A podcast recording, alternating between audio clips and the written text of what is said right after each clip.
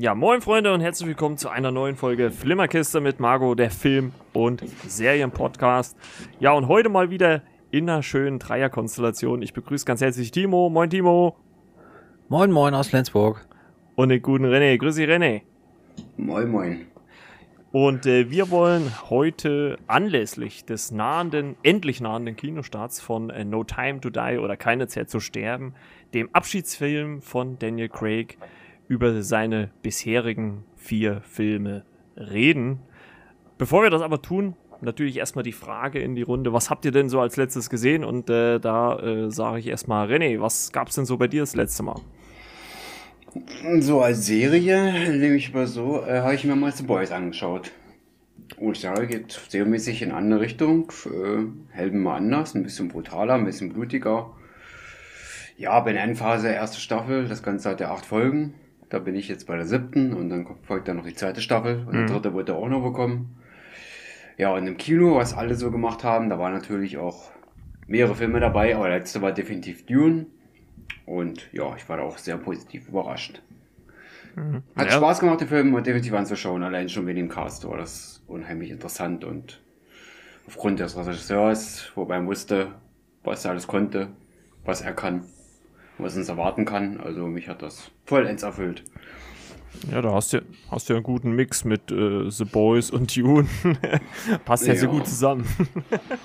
und dazwischen noch ein paar Independent-Filme, die da mit dabei ja. waren. Ja, The, The Boys ist auch für mich eine der besten Serien. Also, äh, ich glaube, die erste Staffel kam ja 2019. Und äh, ich meine, das ist so eine Serie, wenn man sich die erste Folge anguckt, da sieht man gleich, ist das was für mich oder nicht. Weil ja da so nach 10 Minuten was passiert, was man, glaube ich, nicht so häufig in Serien sieht. Und, aber das war genau mein Ding. Und äh, ja, dritte Staffel, denke ich mal, irgendwann nächstes Jahr dann bei Amazon Prime, also 2022. Jo, und äh, Timo, was gab's denn bei dir so Schönes? Ich war ein bisschen im Doku-Fieber. Ich habe die Aha-Doku geguckt. Aha. Die kam, glaube ich, am 14. auch ins Kino. Äh, genau, aha, ja, richtig, genau. äh, ich habe äh, mir Herr Bachmann und seine Klasse angeguckt. Das ist eine Doku über einen Lehrer, der, die geht dreieinhalb Stunden, die schreckt ab, aber die ist auf der Berlinale gelaufen. Und die ist schon sehenswert. Die ist halt sehr unspektakulär, aber sehenswert. Ansonsten den üblichen Netflix-Rotz, Prey, also diesen deutschen Film, ich nicht wirklich nicht gut. Fand ich, sah gut aus, aber das ist dann noch alles. Ähm, worüber ich mich wirklich einmal gefreut habe, war der von René schon erwähnte Dune. Den fand ich wirklich richtig, richtig gut. Freue mich auf einen Rewatch. Ich habe Malignant gesehen, den äh, James Wan Horrorfilm. Der hat mich auch schwerst unterhalten, muss ich sagen. Also sicherlich nicht perfekt, aber sehr, sehr lustig. Ich fand die Schumacher-Doku eher ein bisschen underwhelming. Die ja, war mir gesehen. ein bisschen zu flach. Mhm. Ähm, als jemand, der damit auch aufgewachsen ist und da ganz viel schon, schon kannte und wusste. Will aber niemandem abschreiben, dass wenn man mit Michael Schumacher bisher keinen Kontakt hatte, dass man da schon äh, gut unterhalten ist vielleicht das falsche Wort, aber dass man da schon was mit anfangen kann. Ich habe dann noch Shang-Chi geguckt, da war ich ja eher ein bisschen unter der durchschnittlichen Bewertung. Den fand ich, also er hat mir nicht so ganz so gut gefallen. Geärgert habe ich mich aber über einen Film und äh, das ist eigentlich doof damit zu enden, aber ich habe mich wirklich über Je suis Karl geärgert. Der lief, glaube ich, oder läuft seit dem 16. auch im Kino. Äh, ein deutscher Film geht um die neue Rechte und ist dann aber fiktiv und hat für mich wirklich ein ganz großes Problem und da kann man aus Spoilergründen nicht drüber sprechen und man kann diesen Film, also ich zumindest konnte den Film auch bisher keine Review spendieren. Okay. Weil ohne Spoilern diesen Film zu bewerten, fällt mir wahnsinnig schwer. Aber er hat einen wirklich, wie ich finde, einen ganz, ganz großen Konstruktionsfehler im Drehbuch und den finde ich fast unverzeihlich. Hat mir also wirklich nicht gefallen. Mm, okay. Und es ist schade. Deutsche Filme, die mal sich was anderes trauen, außer Til Schweiger in irgendeiner komischen Rolle zu zeigen, wo er irgendwie ein kleines Kind bei sich zu Hause hat und sagt, so, jetzt müssen wir irgendwie klarkommen. Ich war vorher Frauenheld und jetzt bin ich Familienvater. Nein, aber wenn, wenn sich halt ein deutscher Film mal ein bisschen was traut und das geht dann, wie ich finde, so krachend schief für mich, ähm, mhm. schade. Ja. Und ansonsten überlege ich noch, ob ich irgendwas Tolles, noch eine Empfehlung aussprechen kann. Ja, am 7. Oktober kommt dann endlich doch mal die Verschwundene ins Kino. Oh. Ähm, den fand ich gut. Den habe ich schon vor ein paar Monaten gesehen. Den kann ich empfehlen. Äh, deutscher Film oder? Nee, ein französischer Film. Oh. Ähm, und äh, jeder, der mich kennt, weiß, wie groß meine Liebe zum französischen Kino nicht ist. und dementsprechend bin ich einer der kritischsten Menschen, wenn es um solche Filme geht. Und ich fand den, nach fünf Minuten dachte ich, oh, es ist wieder die gleiche Scheiße wie immer. Und äh, nach zehn Minuten dachte ich, okay. Und nach einer Viertelstunde dachte ich, das gucke ich mir an. Ah, nee, das hört sich ja. auf jeden Fall interessant an. Sollte man sich den 7.10. mal vormerken. Finde ich schon. Also, wenn man den im Kino sehen könnte, weil er bestimmt auch einen kleinen Release bekommt.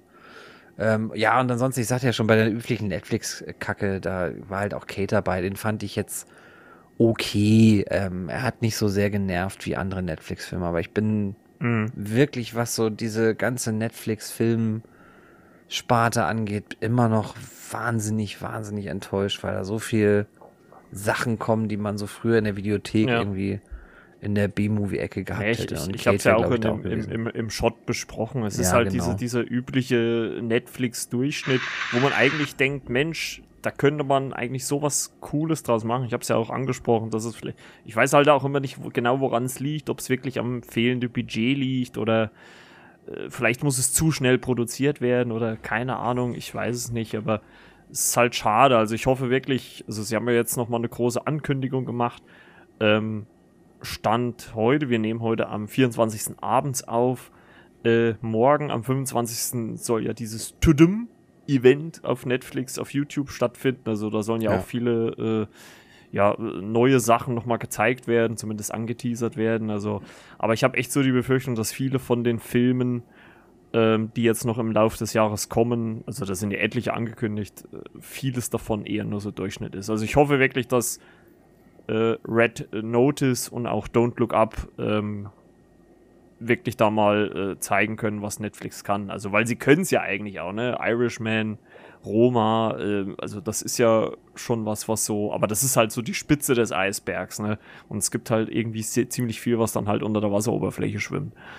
Ja, das sind ja diese Prestigeobjekte oder diese Prestigefilme und da entweder kaufen sie die dann teuer ein oder investieren sehr viel, also geben halt Scorsese für so einen Irishman ein Budget, was er bei einem normalen Studio niemals gekriegt hätte. Mhm. Und das sind aber dann die echten Ausnahmen. Ich finde, ansonsten ist da, weil sie jetzt auch immer wieder über Masse gehen, ist da halt echt viel Rotz dabei. Es tut mir leid, das zu sagen. Jo, Gut, ähm, ich habe als letztes äh, gestern gesehen, weil ich äh, die News gelesen habe, dass äh, Knives Out 2 abgedreht ist, dachte ich mir, ach, gibst du dir nochmal das Original, also den ersten von Ryan Johnson. Und den habe ich mir gestern nochmal angeschaut. Ah, immer noch hervorragend, kann ich immer wieder gucken. Toller Cast, also ich bin echt gespannt, wie es dann auch mit der Geschichte nicht weitergeht, aber es ist ja dann ein neuer Fall für den Daniel Craig Charakter Benoit Blanc. Und ähm, was ich jetzt auf Disney Plus angefangen habe, ist eine neue Serie, eine Comedy-Krimiserie, kann man sagen. Äh, Only Murders in the Building. Ah, von, die, von Steve Martin, glaube ich, ne? Genau, von ja. äh, Steve Martin, der äh, zusammen mit äh, Martin Short und äh, wie heißt denn die gute Dame jetzt? Ähm, bop, bop, bop, Selina Gomez äh, da die Hauptrollen spielen und alle drei sind auch Produzenten der Serie, wo es quasi darum geht, dass alle drei in einem Apartmenthaus in New York leben. Äh, dort passiert ein Mord, die müssen das Haus verlassen und äh, dann fällt denen auf, bis dahin kannten sie sich alle persönlich gar nicht, fällt allen dreien auf äh, und das passt zu dem, was wir jetzt gerade machen, dass sie Fan eines selben äh, True, True Crime Podcasts sind und ähm, hören sich dann gemeinsam diese Folge an und beschließen daraufhin, den Mord, den, äh, der in ihrem äh, Apartmenthaus passiert ist, mit einem eigenen Podcast zu begleiten. Und äh, ich bin jetzt bei Folge 3, macht ziemlich viel Spaß. Ähm, überhaupt Steve Martin, Martin Short überhaupt auch mal wiederzusehen. Ich finde, den hat man ja jetzt auch lange nicht mehr gesehen. Ähm, die haben ein gutes Zusammenspiel. Momentan kann man noch nicht sagen, wie es jetzt ausgeht, aber äh, ich glaube, die Serie ist äh, sehr hoch gehypt, ist auch mittlerweile eine zweite Staffel bestellt worden. Und ähm, ja, so, so Crime-Mordfälle äh, aufklären, das macht schon Spaß und da äh, freue ich mich schon drauf, wenn es weitergeht. Ist halt eine Serie, die wöchentlich kommt mit neuen Folgen, also muss man noch ein paar Wochen warten, bis es dann äh, aufgelöst wird, das Ganze. Oder auch nicht, wenn eine zweite Staffel kommt, man weiß es ja nicht. Ne? Aber kann ich nur empfehlen. Also sehr gut. Ja, ist auf der Liste drauf. Hätte ich auch mal Lust zu gucken. Mm, ja, ist, ist genau wie jetzt äh, Weise Last Man, aber äh, ja, wann soll man das noch alles gucken? Ne? Äh, auch auf Disney Plus übrigens, ersten drei Folgen. So, aber äh, das war das, was wir als letztes gesehen haben. Und äh, jetzt äh, gehen wir mal zu 007 James Bond. Und da natürlich vielleicht erstmal die Frage, diesmal an Timo. Welche ja, Verbindung oder was verbindest du denn mit James Bond? Bist du Fan der Reihe oder hast du die eher so als ja, Kultreihe, weil die gibt es ja nur auch schon seit den 60er Jahren so mitgenommen. Äh, wie, wie stehst du dazu, zu James Bond? Ich würde mich schon als Fan klassifizieren und bezeichnen. Ich mag wirklich die Bond-Reihe an sich. Ich weiß, dass da viele Filme nicht gut gealtert sind, so was das Frauenbild angeht, was so hm. das äh, Menschenbild angeht, auch an sich.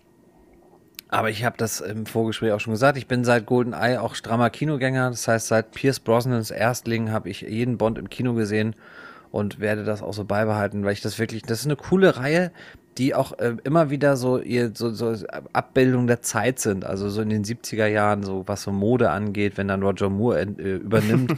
da kann man natürlich als Fan auch aussteigen, weil Roger Moore ein Paradigmenwechsel war. Und ich finde es halt spannend, dass wir mittlerweile ja, wenn ich richtig zähle, sechs Bonds hatten Sean mhm. Connery, George Lazenby, Roger Moore, Timothy Dalton, Pierce Brosnan und Daniel Craig, wenn wir jetzt halt Casino Royale von 67 rausnehmen. Und irgendwie hat jeder so seinen eigenen Stil und jeder macht es doch irgendwie, also es ist ja kein Bond dabei, den man jetzt komplett kacke findet. Und so, also so geht's mir zumindest. Und ich habe echt gute Erinnerungen daran. Ähm, ich habe Erinnerungen, dass ich, ähm, ich glaube auch tatsächlich mit Dr. No angefangen habe, also mit dem allerersten oh. Aber schon ganz viel irgendwie mitgeschnitten hatte über was ist Bond und, und wer ist das. Ich, es kann auch sein, dass meine Erinnerung sich da total vermischt und dass ich, also ich kann mich so an, an Abende erinnern mit meinen Eltern und meinem Bruder, wo man so der Spion, der mich liebte, geguckt hat mhm. im Fernsehen und da der Beißer vorkam und natürlich, da war ich noch echt klein und dann auch einfach Schiss hatte vor diesem Beißer. Aber ansonsten, eine, wie ich finde, durchgehend guckbare Reihe, die hat natürlich ihre, Lowlights, die aber immer noch, wie ich finde, unterhaltsam sind. Und natürlich, wie ich finde, auch wirklich ein paar gute Highlights. Spoiler-Alarm für die Folge, die ja auch in die Craig Area, äh, in die Craig Area, in die Craig, Craig Ära fallen. Genau. Ära ist auch ein schweres Wort. Ne? Ja, das ist um die Jetzt Uhrzeit. mal nicht lachen, ne? Nein, natürlich nicht, natürlich nicht. Ja, und René, bei dir, wie, wie stehst du so zu 007? Also gesehen zwischendurch vorher immer Fan nicht so wirklich gewesen, wie es mhm. bei fast allem ist, immer so ein bisschen später reingekommen, aber natürlich Interesse so irgendwie so mal ein bisschen gehabt und wo ist aber ja doch unterhaltsam. Mein erster war übrigens erst Skyfall, den ich im Kino gesehen habe, also ich kam oh. weitaus später als Timo zu Bond, also so richtig. Okay. Und kam mit der mich habt richtig ihr, viel anfangen. Habt ihr nicht gebondet? ja, nicht. Ich habe leider viel zu spät erkannt, aber lieber später als nie. Ne? Und ja, hab da auch, denke ich mal, so die, den Crack-Bond so für mich entdeckt, ne, weil es gerade so unsere Zeit auch widerspiegelt. Auch so generell die anderen Bonds, also wenn man die mal vergleichen mal nimmt, ihre Zeit, ihre Art, wie sie gespielt haben, ne. Auch der Roger Moore, so abseits wie der eigentlich fast gespielt hat, will ich mal sagen. Also nicht so ganz Bond-typisch, hat auch noch so einen gewissen Charme gehabt, also seinen ganz eigen, ganz eigene Art, den zu spielen. Also war dann irgendwie doch dann amüsant und unterhaltsam. Also ich konnte irgendwie auch mit jedem Bond was anfangen. Da sehe ich es genau wie Timo. Nicht wirklich jeder Bond ist schlecht, sondern bringt auch irgendwie was Gutes mit, auch wenn er mal teilweise ein bisschen anders war. Mhm. Und das ist, was Bond so ein bisschen ausmacht, dass das man nie weiß, was da kommt, gerade so darstellermäßig. Dass es auch ein bisschen anders angelegt sein kann.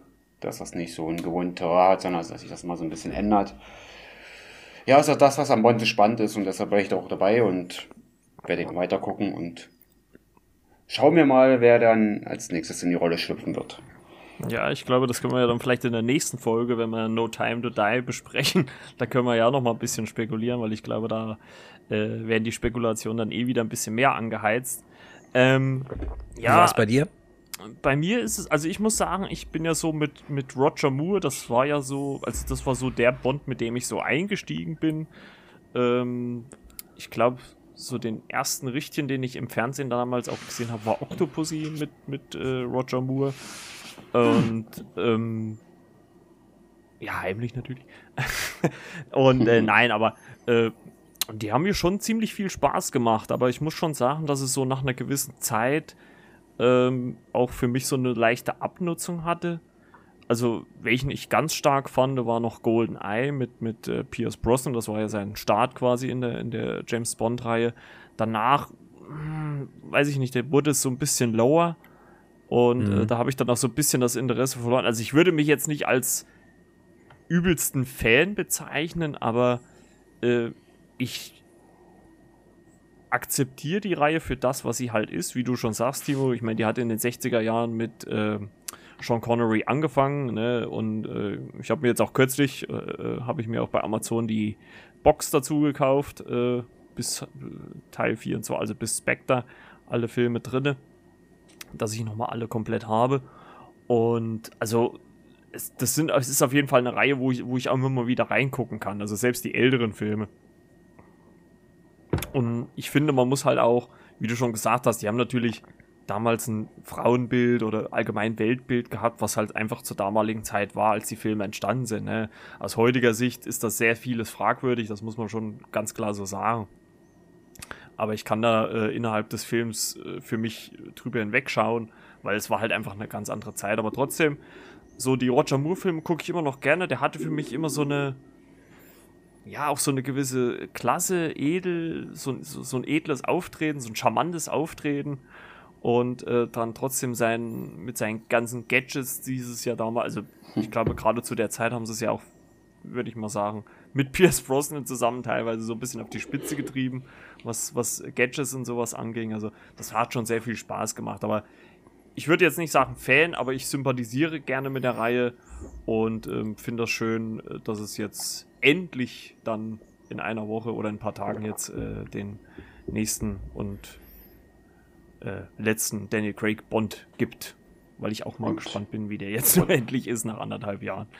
Roger Moore war ja der älteste Bond, ne? Der stieg halt als ältester Bond ein und war auch der älteste, als er aufgehört hat. Ah, okay. Wenn man nochmal so, ja, und das, so ein bisschen das, recherchiert. Wie ich finde, der der Bond mit dem, also na, die Blaupause für Bond wird ja irgendwann Goldfinger, ist glaube ich der dritte Bond mit Sean Connery. Mhm. Aber wenn man so sich über den typischen Bond-Bösewicht, der einem den Plan erzählt, obwohl man es nicht erzählen sollte, der diese ganzen Manierismen hat, dieses dieses auch äh, leicht so überhebliche Menschen, hm, warum sterben sie jetzt denn nicht einfach? Äh, das ist in Moonraker und deswegen, ich finde, Moonraker kriegt ja mittlerweile sehr viel Scheiße und sehr viel äh, Heat ab, weil der so diese Star Wars, wir gehen in, ins Weltall Prämisse hat und natürlich so ein bisschen dadurch total Zeitgeist getrieben wirkt. Aber ich mag äh, Moonraker total gerne, ja, weil er diesen äh, tollen Buse, B Busewicht, also Bösewicht Hugo Drax hat, der diese schönen Sachen sagt wie, ah, Mr. Bond, Sie haben diese merkwürdige Angewohnheit, einfach nicht zu sterben. Und das sind so, so geile, arrogante ähm, Dialoge, die da abgefeiert werden, dass ich diesen Moonraker, der ja auch in Black Widow dann übrigens zitiert wurde, ja. ich finde Black, äh, ich finde Black Widow, ich finde Moonraker wirklich richtig, richtig klasse. Und das ist so ein Film, ähnlich wie Der Spion, der mich liebte. Das sind so Bonds, die ich immer, immer wieder schauen kann. Und das geht mir bei diversen Filmen aus der Reihe so. Auch die beiden von Timothy Dalton, das möchte ich an dieser Stelle, muss ich nutzen diese beiden Filme, es sind nur zwei Bonds, äh, Der Hauch des Todes und Lizenz zum Töten. Das sind mit die besten Bonds, die es gibt, weil die so gut sind. Die sind gut geschrieben, die haben auch ein bisschen anderen Ansatz. Die sind nicht dieses Superbösewicht wie die Weltherrschaft, sondern die sind halt anders. Und wer mal die Chance hat, die wieder zu rewatchen, unbedingt machen. Tolle Bond-Filme. Amen. Auf jeden Fall, auf jeden Fall. Timothy Dalton spielt auch in einer meiner äh, äh, Lieblingsserie, Doom Patrol, spielt er mit, da spielt er den Chief. Äh, Siehst du? Äh, also, äh, wer die Serie gucken will, mal auf Amazon Prime, da ist sie erhältlich. Ja, und ähm, wir wollen jetzt mal so ein bisschen natürlich so die Daniel Craig Bonds so ein bisschen beleuchten. Da, vorab natürlich muss ich dazu sagen, auch Spoilerwarnung. Also wir werden auf jeden Fall auf Inhalte eingehen, auf Momente und Szenen. Aber wir wollen natürlich seinen direkten Vorgänger Pierce Brosnan auch noch so ein bisschen als Vergleich mal hinzunehmen, weil ich dann auch im Zuge jetzt so ein bisschen der Recherche im Hinblick jetzt auf die Episode, habe ich mal so überlegt, wie war das so äh, 2006 oder wahrscheinlich dann 2005, als, als das angekündigt wurde, wir machen neuen Bond, wir haben einen neuen Hauptdarsteller. Ähm, als so Daniel Craig in den äh, Ring äh, ja, gestellt wurde, also ich glaube, es hatte ihn damals keiner auf der Rechnung als Schauspieler, weil er ja war ja jetzt nicht so ein großer Name, ne? obwohl das ja die Produzenten gerne machen, dass sie so schon gestandene Schauspieler nehmen, aber halt nicht unbedingt aus der ersten Reihe, sondern eher so zweite Reihe. Und ja, der Film vor Casino Royale war ja Stirb an einem anderen Tag. Das war der letzte von Pierce Brosnan. Was habt ihr denn so, bevor ihr dann Casino Royale gesehen habt und so die Ankündigung kam, also wenn ihr das so im Blick habt, das weiß ich ja jetzt gar nicht, äh, was habt ihr so von Daniel Craig gehalten? Äh, in dem Moment, als er angekündigt worden ist? Timo. Na, er war halt wirklich der komplette Gegenentwurf, weil Pierce Brosnan durch Remington Steel ja schon bekannt war. Mhm. Und Daniel Craig ja eher so ein, natürlich schon ein ziemlich gesettelter Schauspieler war, aber ja keine große Nummer. Also der war einfach wirklich fast völlig unbekannt. Dann hat er dazu einen eher optisch herberen Typus Mann. Oder ist er ein herberer Typus Mann? Und so war man natürlich von dem eher, sagen wir mal, glatten Pierce Brosnan ist das schon wirklich eine Zäsur, die man da vollzogen hat. Ähm, ich selber fand jetzt auch die, die Brosnan Bonds, so wenn ich so an, ich habe die, äh, ich habe noch Tomorrow Never Dies, also der Morgen mhm. stirbt nie, mochte ich im Kino richtig gerne. Die Welt ist nicht genug, war schon der erste, wo ich so ein bisschen dachte, okay. Und Die Another Day war auch irgendwie okay, also war, war sogar ganz cool, aber das hat dann auch wieder mit dem Erlebnis Kino zu tun gehabt, weil ich noch weiß, äh, mit dem besten Kumpel damals geguckt in der Spätvorstellung Freitagabend und äh, das machte dann an sich per se schon mal Spaß. Aber so Pierce Brosnan als Bond war mir persönlich irgendwann irgendwie zu glatt. Mhm. Und klar war ich nicht der Erste, also wenn man so weiß, also wir reden ja heute auch über, über Bond an sich, wenn man so weiß, dass natürlich Hugh Jackman in der Verlosung war oder Ewan McGregor, ähm, dass man natürlich da große Namen hatte und dann ist das häufiger mal so, dass man denkt, ah oh Mensch, das wäre doch irgendwie cool, wenn der das werden würde. Und Hugh Jackman, glaube ich, hätte das auch ganz anders, aber doch total gut gemacht.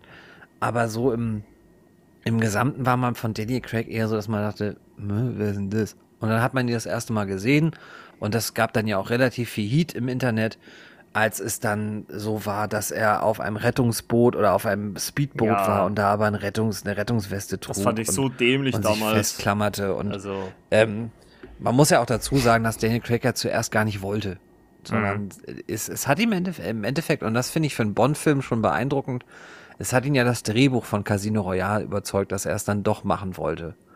Mhm. Und ähm, es gibt bei, bei, bei Apple momentan eine Dokumentation äh, über die Daniel Craig Bond-Ära sozusagen. Die geht, glaube ich, knapp 50 Minuten. Die kann man umsonst leihen, also falls die Hörer in Bock haben.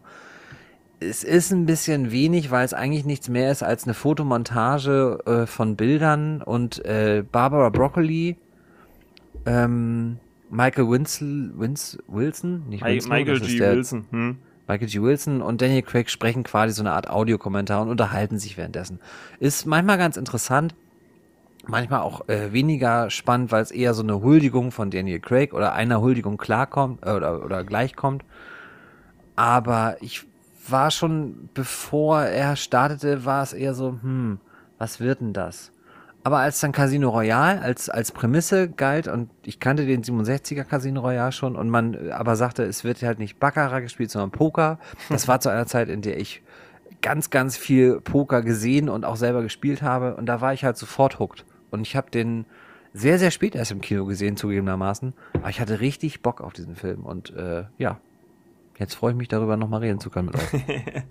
ja, und, und René, wie standst du denn so zu Daniel Craig, wenn du dich noch erinnern kannst? Oh, direkt erinnern kann ich mich nicht. War Daniel Craig damals noch ziemlich unbekannt, das weiß ich noch. Aber Sam Mendes, dem Regisseur, dem war ja schon bekannt. Er hatte ja eine Nebenrolle in Road to Perdition und da war ja Mendes meines Wissens ja auch Regisseur gewesen.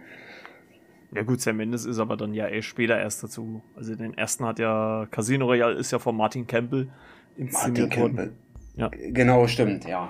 Genau. Das jetzt schon wieder vertauscht. Das ja, alles gut. Ja, ja, aber Craig war damals Move irgendwie so von den Bond-Produzenten, dass sie gesagt haben, wir nehmen den Regisseur, der schon Pierce Brosnan, wie ich finde, sehr gut eingeführt hat. Mhm. Bei Golden Eyes einer der meiner Meinung nach besseren, richtig guten Bonds.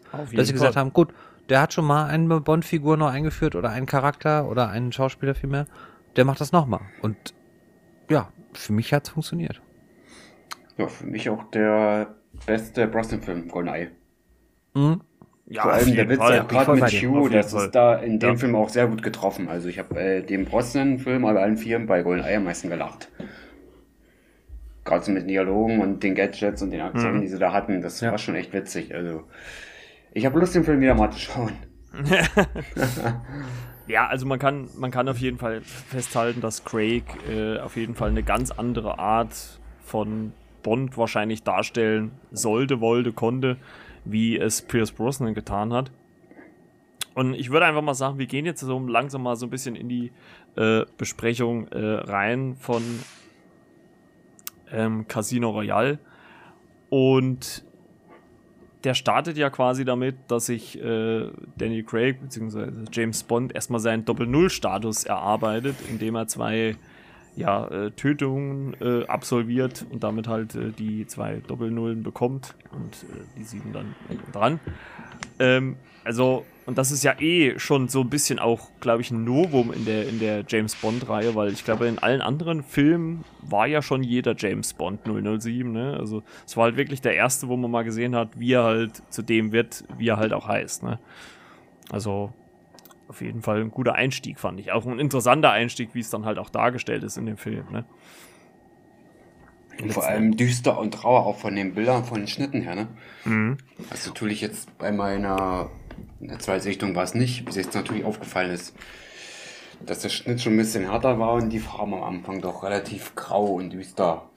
Wo man schon sehen konnte, ah, da war zumindest ein Bond der wird jetzt nicht immer so charmant sein, ne? dass der schon ordentlich zu Werke geht. Also ja, also das ist einem ja dann sowieso schon gleich aufgefallen, ne? dass es halt nicht so, so äh, ja, edel oder, oder charmant zur Sache geht, sondern hier, da gibt es auch mal richtig äh, auf die Glocke, sage ich jetzt mal. Also ich kann mir an den, an den Kampf hier in dem äh, Badezimmer erinnern. Also das war schon äh, ziemlich hart und auch, glaube ich, sehr ungewohnt für, für einen Bond, weil, weil sonst eigentlich äh, der Pierce Brosnan zum Beispiel sehr elegant mit sowas äh, agiert hat und nicht ähm, so haut drauf. Also es war schon was ganz anderes. Also da wurde schon gezeigt, aha, okay, also der Daniel Craig Bond ist ein anderer Bond wie seine Vorgänger. Ne? Und ähm, das fand ich schon ziemlich stark, den Einstieg. Auf jeden Fall. Und ähm, ja, wollen wir mal kurz äh, zur Story so ein bisschen kommen, ähm, was äh, Casino Royale ja. angeht? Ja, soll ich kurz, oder? Ja, wenn du möchtest. Na klar, immer doch. Also wir äh, erleben einen noch äh, sich die Leviten verdienenden James Bond, der seine, seinen Doppel-Null-Status durch zwei Tötungen, die man erlangt haben muss, erlangt. Da gibt es eine schöne Schwarz-Weiß-Einführung, die fast schon legendär mittlerweile ist. Und der Plot selber ist relativ einfach, wie ich finde. Es gibt einen Bösewicht, Le Chiffre, gespielt von Metz Mikkelsen, dieser Le Chiffre versucht Geld zu akquirieren über verschiedene Methoden und hat unter anderem so eine Risikowette, die er da laufen hat, auf einen ähm, noch zu droppenden Airliner und versucht eine Attentat darauf äh, zu verübeln, verüben. Und James Bond versucht dieses Attentat zu verhindern und es gelingt ihm auch schließlich, so dass Le Chiffre diesen, ähm, der so eine Art Bankier für die Terroristen und Bösewichte dieser mhm. Welt ist, der also damit quasi in Schuld steht und sich Geld besorgen muss. Und wie der Zufall es so will, gibt es in einem kleinen Land ein großes High-Roller-Poker-Turnier und einen Pokertisch. Und dort will Le Chiffre quasi wieder Geld für seine Geschäfte akquirieren. Und davon bekommt er einmal Six Wind und Bond wird als gewiefter Spieler, wie er es ist, ah, in den Ring geschickt und darf sich am Pokertisch mit Le Chiffre und anderen Übeltätern und Sympathieträgern messen und muss noch die ein oder andere, ja, wie soll man sagen, das ein oder andere Hindernis neben des Pokertisches muss er erledigen. Das Geld selber bringt Vesper Lind, gespielt von Evergreen. Und äh, zwischen den beiden entsteht so eine Art von, ja, wie soll man sagen, es ist so eine, so eine verächtliche Beziehung am Mhm. Anfang. Sie verachtet ihn, er selber kommt auch sehr arrogant rüber, als sie sich kennenlernen. Aber das entspinnt sich dann im Laufe des Films und über die knapp, ja, es sind ja fast zweieinhalb Stunden Laufzeit, ist ein sehr langer Bond-Film, ähm, kommen diverse Sachen noch hinzu und ja, das ist so der Plot von Casino Royale. Wer ihn noch nicht gesehen hat, 15 Jahre mittlerweile alt. Unglaublich, dass das schon so lange her ist. Also Ja. kommt einem gar nicht so lange Merkt, vor. merkt man nämlich an, finde ich. Nee, das muss man nämlich gleich mal voranschicken. Richtig, richtig gut gealtert. Vielleicht bis, also, Woke Twitter hört mal weg. Der Spruch, der Job ist erledigt, die Schlampe ist tot. Hm, würden man heute vielleicht nicht mehr sagen. Aber ansonsten richtig gut gealtert. Bin ich bei voll bei René. Auf jeden Fall. Also ich habe mir jetzt im Zuge des Podcasts der Folge jetzt nochmal äh, die Vorgängerfilme alle reingeguckt, also Casino Royale äh, und alle anderen. Und ah, also ich habe, glaube ich, Casino Royale schon bestimmt auch die letzten ja, anderthalb, zwei Jahre bestimmt nicht mehr gesehen. Und äh, jetzt beim Rewatch, der hat mir einfach so viel Bock gemacht. Ähm, es gibt ja am Anfang oder recht zu Beginn des Films eine, eine Verfolgungsszene auf einer Baustelle mit, mit so einem Freerunner, äh, der von äh, James Bond verfolgt wird. Es ist eine fantastische Sequenz. Also Ja. ich, ich hatte nur noch ein, so ein Bild so im Kopf, äh, äh, als dieser Freerunner durch irgend so ein Oberlicht springt und er statt äh, Bond auch einfach versucht, irgendwie hinterher zu springen, läuft er einfach durch die Wand durch. Also, Genau. Das war einfach fantastisch. Oder auch den Kran hoch und sowas. Und ähm, äh, Fun Fact, das habe ich in der, im Audiokommentar äh, gehört von, von äh, Casino Royale, ist noch nicht mal von äh, Martin Campbell selber, selber inszeniert worden, sondern von der Second Unit. Ja, Äh, Simon Crane hat es äh, gemacht. Genau. Regisseur Alexander Witt heißt der gute Mann, glaube ich. Der hat das Ah, inszeniert. ich glaube, bei Casino Royale war es noch Simon Crane, aber Nee, war, ja, Da würde ich mich jetzt nicht drum ja, streiten. Ja, ja, nee. Also was ich ja auch mal in dem Zuge ganz interessant fand, dass diese animierten Vorspänne, ne, die es gibt, nach dem Intro quasi, ja. äh, ich dachte ja immer, die wären komplett alle so am Computer äh, gemacht, aber nee, also die werden schon noch richtig gefilmt. Also, Ja, die, also das, das wusste ich nicht. Also ich dachte wirklich, dass man da den Schauspieler einscannt und dann, ja, komm, lad mal hoch, aber das, da muss äh, Daniel Craig auch selber noch vor die Kamera drehen. Wusste ich auch nicht. Gibt es auch noch mal einen extra Regisseur, der das macht. Also das macht auch Ist übrigens wirklich Alexander Witt, hast recht. Ja, ja, ja, ja. Also er scheint das sowieso. von, von Resident Evil Apocalypse, um mal so einen ganz klasse Film zu nennen, den Der- der, gemacht hat, dann als Regisseur. Wieder was, wieder was gelernt. Ja, der Ja, ja. Die, die scheinen das aber wirklich dauerhaft zu machen. Also Ich bin der Meinung, der Alexander Witter stand bei jeder Second Unit da bei dem Bond-Film von Daniel Craig. Also der scheint da immer die Second Also es ist auf Unit jeden Fall ein Household Name. Also der hat auch bei, glaube äh, bei Infinity War ist der auch in der Second Unit gewesen. Oh, Also okay. Der ist schon Ja, relativ Wahrscheinlich ist das so äh, ein bekannt. großer Name in der, in, Ja. in der zweiten Reihe quasi. Ne? Ja. Äh, Hat übrigens dann die- sechs, die sechs. Wochen gedauert, diese Sequenz zu inszenieren äh, auf der Baustelle. Ganz interessant. Aber hat sich auch gelohnt, muss man sagen. Ja, ich finde, das, was Casino Royale hinbekommt, und wir reden ja über 2006, also eine Zeit, in der der zweite und erste Bourne-Film schon ein bisschen so das Action-Genre doch maßgeblich prägten mit Wackel- oder Shaky-Cam, mit sehr, sehr harten Fights, mit sehr, sehr wenig CGI. Und das merkt man Casino Royale auch an. Ich habe ähm, in der Recherche gesehen, dass äh, Casino Royale der Film ist mit dem wenigsten CGI-Einsatz in den letzten äh, oder vor allem in, äh, in der Phase nach Pierce Brosnan. Und das äh, hauptsächlich, was dort wegretuschiert wurde, waren immer die Drähte, wenn irgendwelche Sprünge oder sonstiges zu tun waren. Also das ist schon, schon ein sehr, sehr handgemachter äh, Actionfilm und das sieht man dem Film an. Er hat nicht sehr viele Action-Momente, aber die, die er hat, sind richtig gut inszeniert. Und Martin Campbell, ich hatte das ja schon mal gesagt, sehr, sehr smarter Move der, der Produzenten, dass sie gesagt haben, wir nehmen einen neuen Bond, wir richten neu aus, aber wir nehmen einen Regisseur, der Erfahrung damit hat, einen neuen Bond-Darsteller einzuführen. Mhm. Also das haben sie, wie ich finde, richtig gut hinbekommen. Und was ich finde, was man ja auch sagen muss, was man dem Regisseur zugutehalten muss, ein Pokerspiel fürs Kino spannend zu inszenieren, weil ich glaube, im Normalfall ist das relativ langweilig, aber er hat es doch geschafft, das Nein. sehr unterhalten ins, äh, ins, ins, Kino zu bringen. Ja, ich meine für den Zuschauer jetzt, ne?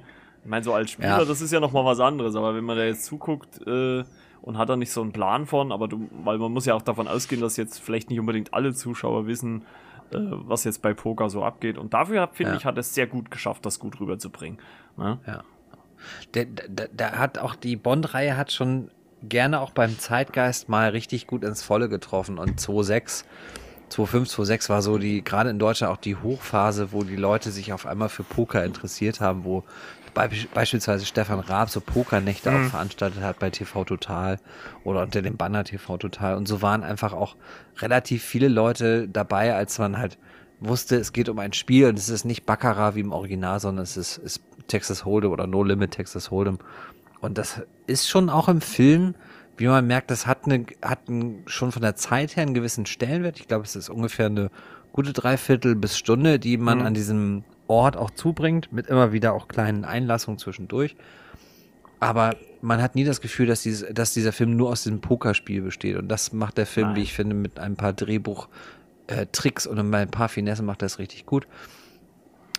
Was, was ich sehr angenehm fand bei dem Film, war, dass man, äh, ich, ich, ich glaube, was man Pierce Brosnan wirklich am Ende vorwerfen muss, oder der, der sagen wir so, der Brosnan-Ära, ist, dass man am Ende wirklich ein Gimmick-Festival noch und nöcher gefeiert hat. Und da nimmt sich Casino Royale komplett zurück. Ich glaube, es gibt nicht ein Gimmick in diesem Film, sondern es ist alles sehr, sehr in der Realität verhaftet. Es ist alles sehr, sehr ja. authentisch. Es ist alles sehr, sehr viel Spionage und sehr, sehr wenig irgendwelche Albernheiten, die dabei sind. Dennoch hat der Film an der einen oder anderen Stelle seinen Humor. Ja, und dann hat er auch, wie ich finde, mal ein, ein richtig klasse Bond-Girl mit, mit Vespa Lind äh, von Evergreen porträtiert, die da wirklich eine ganz eigene Stimme, eine ganz eigene Farbe reinbringt und auch wirklich ein eigener Charakter ist und nicht so austauschbar ist wie beispielsweise äh, diverse Bond-Girls in der Ära Roger Moore oder auch vor allen Dingen bei Pierce Brosnan zum Beispiel Denise Richards als Dr. Hm. Christmas Jones. Ja, sie, äh, sie, Eva Queen ist halt nicht so das, das, das äh, ne, wenn man, wenn man so, so ist es. Äh, sagen möchte. Ne? Also sie, sie bietet ja Bond schon die Stirn, angefangen im Zug, als sie sich das erste Mal kennenlernen. Ähm, oder auch, was mir jetzt gerade so einfällt, im Hotel, als sie einchecken in Montenegro, als sie allein im Fahrstuhl geht und zu ihm sagt, ja, äh, äh, fahren Sie mit dem nächsten, dieser ist nicht, äh, ist nicht äh, groß genug für Ihr Ego. Mhm. das fand ich ziemlich gut. Oder auch, äh, wo er sich äh, einkleidet für das erste Pokerspiel und sie ihm äh, seinen, seinen Anzug quasi per Auge hat maßschneidern lassen und er fragt, ja, wie können Sie das sehen? Ja, ich konnte das mit einem, einem Blick konnte ich sehen, was Sie für eine Größe haben. Und da merkt man auch ganz kurz, wie sprachlos er im ersten Moment ist und äh, ja. äh, wie, was, was soll das? Also die hatten echt eine schöne, tolle Dynamik. Also ähm, muss man schon sagen. Also hat mir sehr gut gefallen, dass, dass sie jetzt nicht so das Typische war. Ne? Also bei der Film lebt. Oh, Timo zuerst. Nee, mach du mal zuerst. Ich habe schon so viel äh, gesagt. Von, von allen Bond-Darstellerinnen, die Eva Green ist mir doch, ähm, bleibt am meisten haften. Also wenn man über die, das Weibliche nachdenkt äh, bei Bond, da Eva Green, das hat schon was ganz Besonderes, also gehe ich absolut mit. Halle Berry hat man, glaube ich, auch mal als Bond-Girl, also war sie direkt ein Bond-Girl. Madonna hat mal eine Nebenrolle kurz gehabt oder ein Cameo. Aber Eva Green ist so die, wo ich sage, die bleibt für mich am meisten haften. Also die Schauspieler an sich, die hatte schon eine gewisse Klasse. Ich habe dann später noch ein paar Independent-Filme mit ihr gesehen wo ich gesagt habe, die Frau, die hat einfach Präsenz, die ist nicht nur hübsch, die bringt auch was auf die Leinwand. Also auch vom Können her, also das hat mir doch eigentlich sehr gut gefallen. Ja, hat ja, hat ja mit Craig später nochmal in der Goldene Kompass zusammengespielt. Hm. Stimmt. Fällt mir das, jetzt gerade so ein. Das war jetzt ein guter Einwurf, so. das hätte ich jetzt auch wieder nicht gewusst. Äh, man sieht, ich habe also, ist auch die Regel. Früher konnten Schauspieler zwei Franchises haben, jetzt nicht mehr, weil der Goldene Kompass, das, die HörerInnen werden es wissen. Es gab einen Film, es gibt aber mittlerweile eine ganz gute HBO-Serie, muss man dazu sagen. Hm. Ja, auf jeden Fall. Also man, man hat schon gemerkt, dass ich, dass ich in diesem Film ein bisschen was geändert hatte. Und äh, Vesper Lind von Eva Green gespielt, war da auf jeden Fall mit das Herausstechendste. Also sie war ja quasi das Geld, so, so stellt sie sich ja im Zug vor. Ähm, Und jeden Penny wert, ja. Ja, genau. absolut. Und aber was ich halt auch gut fand, war, was auch natürlich dieser, dieser, dieser Robustheit oder, oder diesen kühlen und nicht mehr so technisierten Bond äh, äh, entsprach, war, dass sie ja auch Gefühle zeigte. Also es gibt ja eine Szene, in der äh, Bond äh, in einem Treppenhaus einen eigentlich Le Chiffres Angreifer äh, dann quasi den Gar ausmacht ähm, und sie kriegt das halt mit und, und, und äh, ist mit dabei, als Bond ihn, äh, den Angreifer halt tötet. Also und äh, sie muss Bond ja auch noch retten, weil der, weil der Angreifer mhm. so nach einer Waffe greift. Und man merkt halt auch diesen, den Schock, in dem sie so verharrt. Und das wird ja auch dann wenig später in der Szene, die ich glaube auch so ziemlich ohne Dialog fast auskommt. Also werden, glaube ich, nur ein paar Worte gesagt, als sie mit, mit Kleid unter, unter der Dusche sitzt, also mit fließend Wasser und Bond kommt halt hinzu und ähm, wo halt auch wieder so unterschwellig so ein bisschen Humor halt drin ist, wo sie sagt, ja, mir ist kalt und was macht er? Er dreht das Wasser einfach auf warm und, und äh, äh, hockt sich so neben ihr. Aber das fand ich halt dann auf der einen Seite irgendwie so amüsant, dass er halt einfach auf warm dreht, aber halt auch für gefühlvoll, dass er ja quasi das, das Blut so von den Fingern ableckt äh, oder, oder so, ne? Also es, so diese, diese Mischung von beiden. Also das fand ich schon ziemlich interessant, dass man das so in den Film eingearbeitet hat. Und es ist auch eine Szene, die zeigt, wie sehr Daniel Craig auch sich von anderen Bond-Darstellern unterscheidet, weil er das echt einerseits spielen kann und andererseits auch wirklich seinen Mund aufgemacht hat. Denn in der von mir schon vorhin erwähnten Doku kommt halt raus, man kann das auch bei IMDb in den Facts nachlesen oder in den Wissenswertes äh, Fakten, dass die Szene zuerst anders geplant war, denn Vespa sollte eigentlich da in Unterwäsche oder zumindest halb nackt unter der Dusche genau. sein, so mhm. wie wir alle halt auch duschen, nämlich nackt. Und Daniel Craig hat gesagt, nein, nein, Vespa wird, würde sich nie die Klamotten ausziehen, die würde einfach so unter die Dusche gehen. Und so haben sie es dann auch gedreht. Und dann haben sie es das auch als One-Take gedreht. Das heißt, ja. es gibt eine Einstellung, wie sie das machen. Ja, und das ist wirklich eine sehr, sehr emotionale Szene und wie ich auch finde, das wollte ich vorhin nämlich sagen, als ich René unhöflicherweise ins Wort gefallen bin, der Film ist so ein ganz anti oder ganz untypischer Bond, weil er nicht so von diesen typischen Plotpoints zu Plotpoints geht. Bei, bei Bond ist es sonst wirklich so, du hast die Einführungssequenz, die hat mal mit dem Fall zu tun oder mit dem Film, mit dem, was der Plot hat zu tun. Manchmal ist die auch völlig random, das heißt, das ist irgendwie einfach was Cooles, was so Bond zeigen kann. Und hier haben wir das so, dass du wirklich nicht das Gefühl hast, so, wir brauchen jetzt die gigantische Bösewicht, äh, Baute, wo wir am Ende den Bösewicht dann auch besiegen werden und die wird explodieren, weil das so sein muss, sondern du hast wirklich das Gefühl, dass das eher so aus den Figuren heraus erzählt wird. Und das finde ich bei Filmen ja an sich immer schon stark, wenn du halt weißt, das ist jetzt nicht ein Drehbuch, was beschreibt und was, was vorschreibt, was passiert, sondern es sind die Handlungen und die, die Taten der Figuren, die das machen. Und das finde ich bei Casino Royale so stark. Mhm. Deswegen finde ich Casino Royale auch mit. Ich meine, ich hatte ja mal kurz die Idee, dass wir über, nur über unsere Lieblingsbonds reden, bevor wir über No Time to Die mal eine Folge machen, aber es äh, fällt einem wahnsinnig schwer. Aber ja. Casino Royale ist sicherlich mit einer der stärksten Bonds, weil der, weil der wirklich es schafft, nicht so, also er ist irgendwie schon klassisch Bond, aber es ist was völlig Neues in diesem Fr Franchise. Ja, ja, absolut. Also es, es wird halt auch mit vielen Sachen gebrochen, die man vorher so äh, äh, im Bond-Franchise halt etabliert hatte. Ne? Also äh, allein schon mit seinem Drink, das hatte ich ja schon so ein bisschen im Vorgespräch so lustigerweise angeteasert, ne? wo ihn so der Barmann fragt, geschüttelt oder gerührt. Und er sagt, sehe ich so aus, als ob mich das interessiert. Ne? ist halt auch, also da, da hat man im Prinzip so alles, was Bond vorher ausgemacht hat, das hat man halt mal weggewischt und hat wieder bei Null angefangen. Also im Prinzip dasselbe wie halt auch Daniel Craigs Figur. Also er fängt ja auch erstmal an, um sich den äh, Doppel-Null-Status überhaupt zu erarbeiten. Ähm, und, und, so kann man das ja irgendwie auch sehen, dass das überhaupt erstmal ähm, dass Bond oder Craig als Bond erstmal dahin kommen muss, wo vielleicht seine Vorgänger schon waren. Ne? Also so, so könnte man es ja vielleicht am ehesten auch noch sehen, dass sich der Bond überhaupt erstmal dahin entwickeln muss, wenn überhaupt. Ne?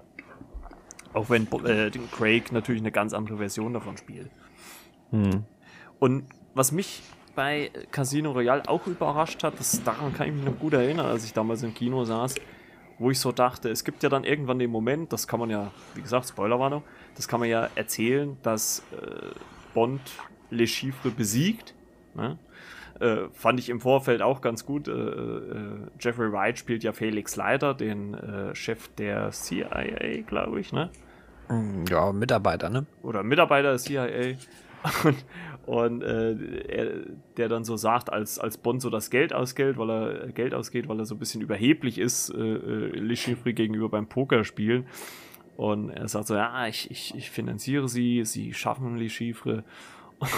Und, als Bond dann fragt, ja, was ist da mit dem Gewinn? Das müssten, glaube ich, letztendlich waren es, glaube ich, irgendwie 200 Millionen oder, oder noch mehr, glaube ich sogar, ne? was da im Pot war. Nö, so 120, glaube ich. Oder, ne? oder es war auf jeden Fall viel Geld. Und, und Felix Leiter dann so, sehen wir so aus, als ob uns Geld interessiert. also fand, fand, ich auch wieder so ein, so, so, so ein klasse, über, das ist so ein typisch American Move, könnte man sagen. Ach, Geld, was interessiert uns Geld? Ne?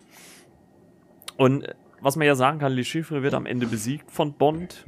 Und ähm, was mich im Kino damals gewundert hat, ich dachte, ja gut, das war's jetzt, ne? Bums aus Nikolaus, Feierabend. Ja, da geht der Film aber noch mal fast eine halbe Stunde, ne? Also, das war schon damals sehr überraschend, ne? Oder ähm, wie habt ihr das so empfunden? René. Ja, da kam noch was tun. Hast du gedacht, da, hast du jetzt ein Happy End? Der Film ist zu Ende und hm. da wird tatsächlich noch was draufgepackt. Und einen deutschen Auftritt haben wir sogar von Ludger Pistor. Lud ja. Ludger Pistor, damals aus den 90er Jahren bekannt, aus der Balko-Serie original. Hat auch seinen Auftritt. Ich habe das mir mal im englischen Dialog angehört, also ich fand das total witzig. Ich muss jetzt zweimal hingucken. Ey, das Gesicht, das kennt man doch. Ludger Pistor spielt in Casino Royale also eine so, Rolle. So, so ein Schweizer Bankier spielt er, ne? Ja, und übrigens auch in den X-Men-Filmen, also in den neueren, also ähm, da ist auch ein Teil dabei, glaube ich. In dieser Bar, spielt er da auch eine gewisse kurze Rolle. Zukunft, Vergangenheit, weiß ich gar nicht, das ist auch dabei, aber das ist mal so nebenbei. Aber mhm. ja, ich habe die Szene, wo er dabei war, da sehr genossen. Also wie er da stand in dem Dialog da, ruhig mal in Englisch das mal zu hören. Die Team hat ja immer schon angewandt, schaut Filme auf Englisch oder in Englisch, in Originalsprache. Hab mir das dann mal so angeguckt. Ja, nur Die Hard. Heute im Übrigen, also heute, wo wir einen Podcast aufgenommen haben, also sehr, sehr interessant, sollte man sich mal geben, Ludger Pistor, im englischen Dialog, herrlich. Mit seiner alten Mime und Gestik, die er da bringt, in seiner ganz kurzen Szene, macht einfach Spaß. Ja, und dann, dann passiert nämlich auch äh, eine Szene, die sogar, glaube ich, ins Guinness-Buch, zumindest zwischenzeitlich, ich weiß gar nicht, ob sie immer noch äh, im Guinness-Buch drin ist, ähm, wo äh, Bond die entführte Vespa Lind verfolgt und sie dann auf einmal auf der Straße liegt und er muss ihr in seinem ersten Martin ausweichen. Und dann sehen wir einen Überschlag, ich glaube achtmal oder sowas. Und zumindest zwischenzeitlich, wie gesagt, ich weiß jetzt nicht, ob es immer noch im Guinness-Buch der Rekorde steht, aber zwischenzeitlich war es äh, eine Sequenz äh, mit den meisten Überschlägen. Also vorher gab es das wohl nicht, dass sich ein Auto äh, als dann so oft überschlagen hatte. Also da hat äh, Casino Royale zwischenzeitlich zumindest eine neue Rekordmarke aufgestellt. Und ähm, übrigens auch, kleiner Fun-Fact, äh, in Realität gedreht, sogar mit Stuntfahrer. Also äh, da saß wirklich einer drin. Und ähm, also das fand ich schon ziemlich krass, weil es ja dann am Ende schon irgendwie so war, dass der eigentlich verliebte Bond ja irgendwie dann doch wieder, zumindest in Anführungszeichen halt, hintergangen wird, ne? Also ähm, wir erfahren ja dann erst später, warum. Das erfahren wir ja erst ganz, am Ende von, äh, warum Vespa das gemacht hat. Und ähm, ich fand auch ihre, ja, Spoiler, äh, Sterbeszene in, in Venedig, in diesem äh, herabstürzenden Haus, was so in den Fluten versinkt. Ach, die fand ich schon ziemlich krass, ne? Als sie dann so in dem, in dem, in dem Fahrstuhl steht und und äh, sich bei James entschuldigt und dann so unter Wasser und er springt ihr hinterher und versucht sie noch zu retten. Und ah, das fand ich schon hart. Also das ging mir schon nahe, muss ich sagen, weil da hätte man, also man hätte ihnen ja irgendwie auch das Glück gegönnt, ne? Aber äh, es war halt, wenn dann nur von kurzer Dauer, ne? Es ist ja auch ein bisschen im Trend geschuldet, dass er so eine Art Origin-Story bieten soll und wir natürlich ein bisschen lernen sollen, warum James Bond so in Anführungsstrichen kaltblütig ist und so Frauen und auch Gefühle nicht so richtig zulässt. Und das macht dann Casino Royale, wie ich finde, auch schon sehr, sehr überzeugend und gleichzeitig äh, hat man nicht das Gefühl, dass man das so als eine Art reines Prequel sehen würde, dass man also nur so erklärt bekommt, warum jetzt Bond so ist, wie er ist, so à la Joker 2019, wo man wirklich denkt, so es wird mir jetzt alles erzählt, warum der Joker ist wie der Joker.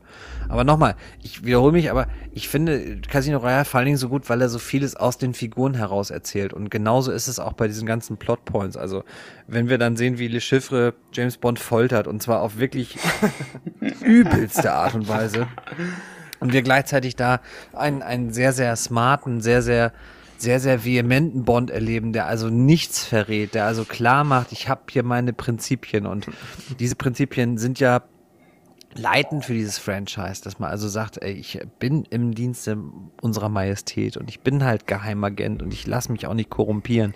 Und genau das wird in dieser Szene sehr, sehr, sehr, sehr deutlich und sehr, sehr explizit auch gezeigt. Mhm. Ja, und am Ende des Tages ist Casino-Reihe, wie ich finde, einfach ein wirklich richtig guter Film auch. Nicht nur ein guter Bond-Film, mhm. sondern einfach wirklich ein guter, spannender Film. Man fiebert noch bis zum Ende mit und du sagtest schon, diesen Verlust, den, den Bond da erleidet, der ist schon wirklich so, dass man auch mitleidet. Das ist nicht wie bei dem 0815 Bond Girl, was immer äh, irgendwelche Geheimnisse des Bösewichts verrät und dann dafür büßen muss. Und man denkt so, ja, okay, gut, jetzt ist sie halt tot. Das ist schon, auch wenn Bond selber diesen berühmten Satz sagt, ne, der Job ist erledigt, die Schlampe ist tot. Es ist für ihn nicht so. Und das merkt man und das spürt man. Und dieser Film macht einem das in jeder Sekunde, finde ich, klar, wenn man irgendwann weiß, es ist hier halt wirklich eine Art von, nicht so wie Mission Impossible 2, der so als Liebesgeschichte konzipiert wurde und dann kam der Action-Teil hinzu, sondern man hat schon das Gefühl, dass sich hier wirklich Gedanken gemacht wurde, was man erzählen möchte. Und das fand ich, finde ich wirklich gut. Kann ich nur unterschreiben. Dem Oder René? Schließe ich mich an. ist ja, ist ja gut, dass wir da alle einer Meinung sind. ja. Also ich habe auch, äh, wenn wir in Letterbox-Skala denken, ich habe Casino Royale bei viereinhalb von fünf, oh. weil ich den wirklich richtig, richtig gut finde. Und auch nach 15 Jahren, ich habe den jetzt, glaube ich, zum bestimmt fünften oder sechsten Mal mindestens gesehen. Vielleicht sogar mehr, äh, finde ich den immer noch richtig gut und richtig gelungen. Ich weiß noch, dass ich den irgendwann mal mit meiner Mutter zu Hause äh, bei meinen Eltern geguckt habe und sie auch den, man schläft sonst gerne mal ein bei Filmen, Grüße, Grüße Mutti, Grü wie Louis van Gaal, ich grüße alle Muttis ähm, äh, auch sie hat den zu Ende geschaut und weiß auch genau, was noch passiert ist. Und das sagt auch schon viel aus über Casino Royale. Also wie gesagt, ich bin bei viereinhalb von fünf. Ich bin kurz vor der Höchstwertung, weil ich den wirklich schwerst unterhaltsam finde und wirklich, auch wenn er vielleicht weniger typisch Bond ist, ist er doch ein, ein würdiger Nachfolger im Franchise an sich. Ich meine, an, an, an sich, allein die, der, der äh, Fakt, dass der, das klassische, mein Name ist Bond, James Bond, erst in der allerletzten Szene kommt, finde ich genial gemacht, muss ich wirklich sagen. Ja. Um Marco zu zitieren, muss ich wirklich sagen. Diesmal habe ich mich zurückgehalten. Ein Bond, der ausgeteilt hat, aber unheimlich, unheimlich eingesteckt hat, ne? Ja, Körperlich als auch ge gefühlsmäßig, ne? Das war ja dann absolut. schon mal es war auf jeden Fall. dem George Lazenby ja äh, fast noch nachempfunden, ne? Der musste auch etwas leiden, glaube ich. An seinem einzigen Bond-Auftritt übrigens, da war das der jüngste Bond zu seiner Zeit nach Drehschluss mit 30. Und Bond war ja so der drittjüngste, ne? Mit 37 nach Drehschluss, glaube ich. Und alle anderen waren über 40. Na, okay. Craig war so der, der drittjüngste bei dem Start. Ja. Na gut, zu jung dürfen die Darsteller halt auch nicht sein. Ne? Also, sind ja schon. Nee, aber auf jeden Fall kann man ja äh, unterm Strich sagen, dass äh, ich glaube, einen besseren Einstand hätte sich Craig für seinen Bond äh, nicht wünschen können. Ähm, weil der Film, ich habe jetzt die Zahlen zwar gar nicht rausgesucht, aber der Film war mit Sicherheit auch immens erfolgreich. Ja, Und erfolgreichster Bond bis dahin. Also wirklich gutes Einspielergebnis. Ähm, nee, natürlich nicht in irgendwelchen Marvel-Sphären wie heute, aber schon ja, wirklich gut performt. Ja, das ist ja Guter Start Bei gewesen. So. IMDb auch relativ hoch, wenn nicht sogar mit der höchste. Ne? Mhm. Ja, 8,0 meine ich. Ne? Also wirklich richtig, also unisono, wie man auch bei der bei Kritik wie bei Publikum wirklich gut angekommen und wie ich auch finde, zu Recht. Also ich, ich würde auch sagen, so viel, also von 4,5 auf 5 würde ich auf jeden Fall mitgehen. Also ich bin halt, also ich würde jetzt einfach so innerhalb dieser Bond, äh, der, der Craig Bonds auf jeden Fall erst natürlich noch No Time to Die abwarten wie der sich so schlägt, weil ich da schon sehr große so Hoffnungen drauf habe auf den Film. Ähm, aber ich glaube, er, ich glaube, da ist die Erwartungshaltung auch fast schon wieder zu hoch, dass er, dass er das gar nicht erfüllen kann. Also bei Kiss Da kommen wir ja Casino, später zu. Casino Royale wurde man, ja so überrascht, dass man da äh, so veränderten Bond hatte. Also ich, ja, wir lassen, äh, in einer Woche sind wir schlauer. Und ähm, Über 600 Millionen übrigens eingespielt weltweit. Also wirklich Oh. ein großer Kassenerfolg. Das ist gut. Jo, dann würde ich mal sagen, machen wir einen Strich drunter. Casino Royale, perfekter Einstieg für Daniel Craig und ein super Neustart der Bond-Reihe. Glaube ich, die, der auch irgendwo bitter nötig war nach ähm, äh, äh, Stirb an einem anderen Tag. Und ähm, also, dass man sich mal wieder irgendwie neu erfindet oder sowas. Weil ich glaube, gut, rückblickend ist es immer schwer zu sagen, aber ich glaube, Craig hätte man das auch vielleicht gar nicht so abgenommen, diesen so geleckten Bond und, und ah, ich bin hier und so. Also hätte er vielleicht auch gekonnt, mit Sicherheit, aber äh, ich denke mal, der, der Bond, den er hier dargestellt hat, hat schon perfekt zu ihm gepasst. Und ein schönes Zusammenspiel übrigens mit Julie Dench, ich finde, auch über die gesamte Filmreihe, wo sie dabei war. Hat, das, hat das einfach gepasst, die Chemie zwischen den beiden Schauspielern, wie letztendlich da gespielt haben in der Rolle. Genau. Und Bond bricht bei M ein, äh, war schon interessant. ja, da kommen Wie komm, komm, so komm, komm, dreist gleich sein? noch- kommen wir gleich noch Für mich, für mich eine herrliche Szene. Das ist wie auch ein Casino Royale. Und die beiden äh, zusammen, wie gesagt, kommen wir gleich dazu, aber das war diese Szene, wo er da einbricht in Casino Royale und sie sagt, wie kann man nur so dreist sein? Ja, habe ich auch Ist ja sowieso ganz spannend, um die Brücke zu Quantum Trost oder Quantum of Solace zu, zu schlagen, dass man ja sich für eine Art von Reboot entschieden hat, aber Judy Dench als M quasi als Größe beibehalten hat. Das finde ich schon sehr spannend. Ja, ich glaube, weil sie halt auch gut funktioniert hat in den vorangegangenen äh, äh, Bond-Filmen. Also ich glaube, deswegen war das. Oder vielleicht auch auf Wunsch von Craig. Also er scheint ja schon auch, äh, auch ich glaube, damals war er noch kein Produzent, aber er scheint ja schon einen gewissen Einfluss gehabt zu haben. Also wenn er zum Beispiel die Szene mit Vesper dann so beeinflussen konnte, um da reinzureden, also dann scheint er ja schon ein gewisses Mitspracherecht gehabt zu haben. Also. Ja, genau. Also ich würde mal sagen, wir kommen zum 2008er, ein Quantum Trost. Ähm, nicht mehr von Martin Campbell, sondern nicht vom Sänger, sondern vom Regisseur Mark Forster. Und äh, ja, Und die äh, Chöre singen für dich. Oh, oh. ja, Ja, aber, wieder das Musiktourette, sorry. alles gut. Gut. Ja, und ich glaube, das war auch das erste Mal, dass es eine direkte Fortsetzung eines Bond-Films gab, weil der Film setzt ja quasi unmittelbar nach dem Ende von Casino Royale ein. Ne? Also, Ja. wir sehen ja am Ende von äh, Casino Royale, wie äh, Bond äh, Mr. White äh, ja am Komasee immer schön einen Schuss ins Bein gibt und äh, ihn dann ja gefangen nimmt. Und äh, damit starten wir quasi in ein Quantum Trost, das auch gleich mit einer ja, geilen Autoverfolgungsjagd in Italien weitergeht. Also überraschender Mhm. Einstieg. Also ich kann mich noch erinnern, im Kino damals, so, jo, okay, ja, so Ja. kann man natürlich auch reinkommen. Ne?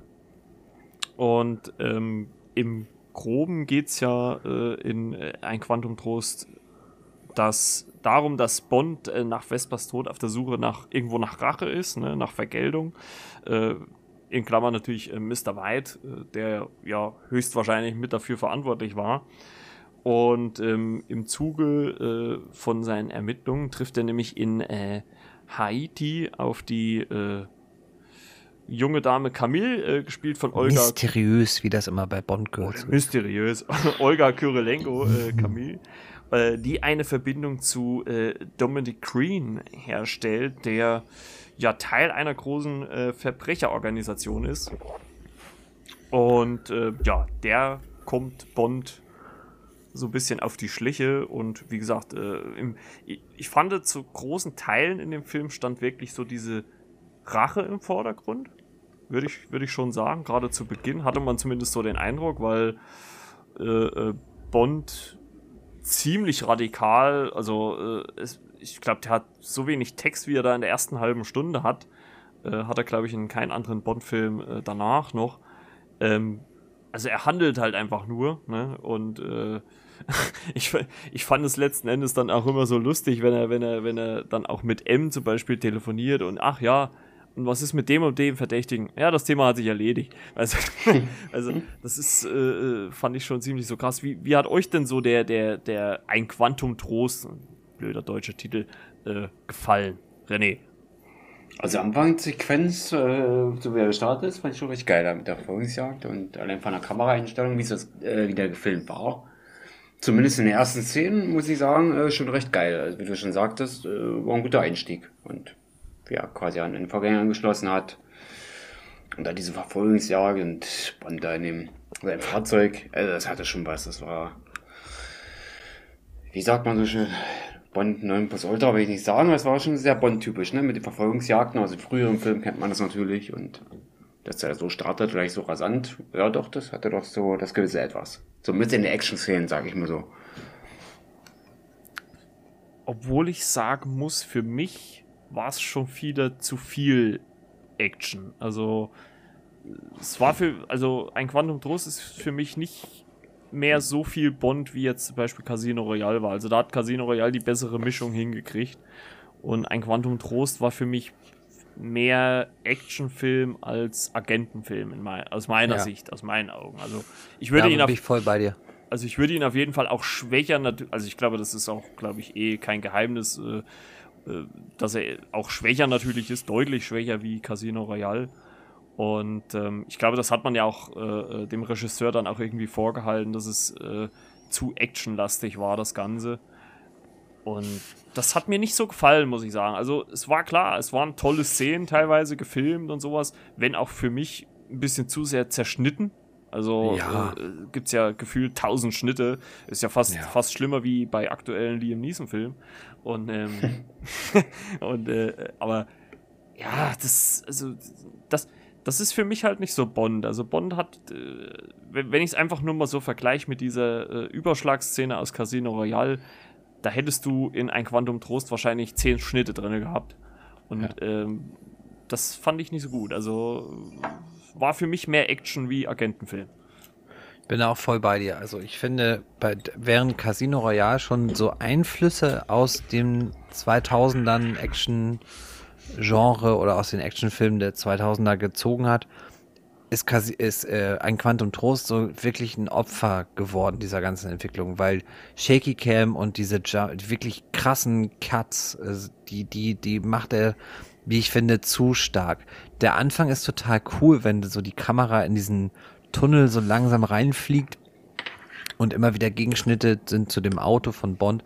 Aber ab der, da wird's fast schon echt ein, ein wirklich völlig unvermitteltes Schnittmassaker. Du hast so das Gefühl, dass, dass Mark Foster auch nie so das große Ganze im Blick hat. Und dazu muss man wissen, dass Quantum Trost unter dem Autorenstreik 2829 entstanden ist. Das heißt, die Barbara Broccoli und Michael G. Wilson haben das auch erzählt. Die hatten das, die haben einen Drehbuchentwurf bekommen von einem Autoren, haben dem den Check gegeben und der Typ hat sich hingestellt und hat dann ein Schild zum Streiken in die Hand genommen. Das heißt, er hat einfach nur Geld kassiert und ist dann streiken gegangen.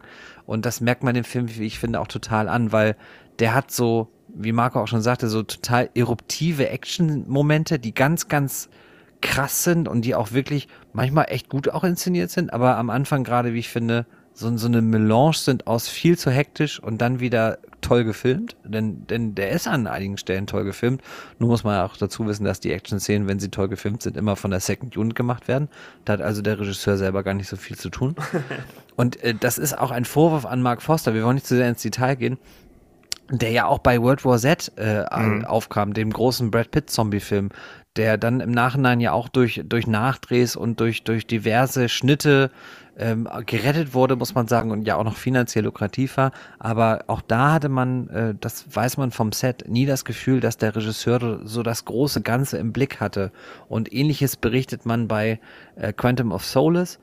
Und dann kommt dazu noch diese Autoren, dieser Autorenstreik. Und gleich war, wohl ich auch sagen würde, das ist der Film mit der wenigsten Bond-DNA, ist das noch immer ein ziemlich guter Actionfilm. Ist halt ein, für einen Bond-Film ist es ein bisschen wenig, ist auch mit, äh, der, also es ist, glaube ich, der kürzeste Bond-Film mit nicht mal 110 Minuten, aber gleichwohl der teuerste mit 225 Millionen Euro Budget, äh, 225 Millionen Dollar, Entschuldigung, Euro wäre noch, wäre noch heftiger, ähm, und hat einen, wie ich finde, nicht gerade sehr, sehr interessanten Bösewicht mit diesem von dir schon angesprochenen Dominic Green. Man weiß auch mittlerweile, dass, äh, jetzt kommt Französisch, das wird, äh, wird ein Unfall. Mathieu Alm Amalric. Gesundheit. Eben, ja, danke. ähm, dass er ebenso auch wie Jesper Christensen, der von dir angesprochene Mr. White, der ja schon in Casino Royale so ein bisschen im Background äh, die Geschicke von Le Chiffre lenkt, ähm, dass die beide als sonst eher Arthouse Kunstfilmer und Schauspieler, dass die beide im Nachhinein sehr, sehr viel gelästert haben über diesen Film. Und das macht schon Sinn, so im Nachhinein. Von den vier Craig Bonds, die wir heute besprechen, ist es mit, äh, wirklich mit großem Abstand der schwächste. Immer noch kein schlechter Bond. Und die interessante Prämisse, dass es eine direkte Fortsetzung ist, ist ganz cool. Aber er macht auch, wie ich finde, echt wenig daraus. Also er macht wenig daraus, was die Story angeht. Was den Charakter angeht, Bond, so wird er, wie ich finde, nach diesem Film ist halt richtig klar, warum Bond so ist, wie er ist.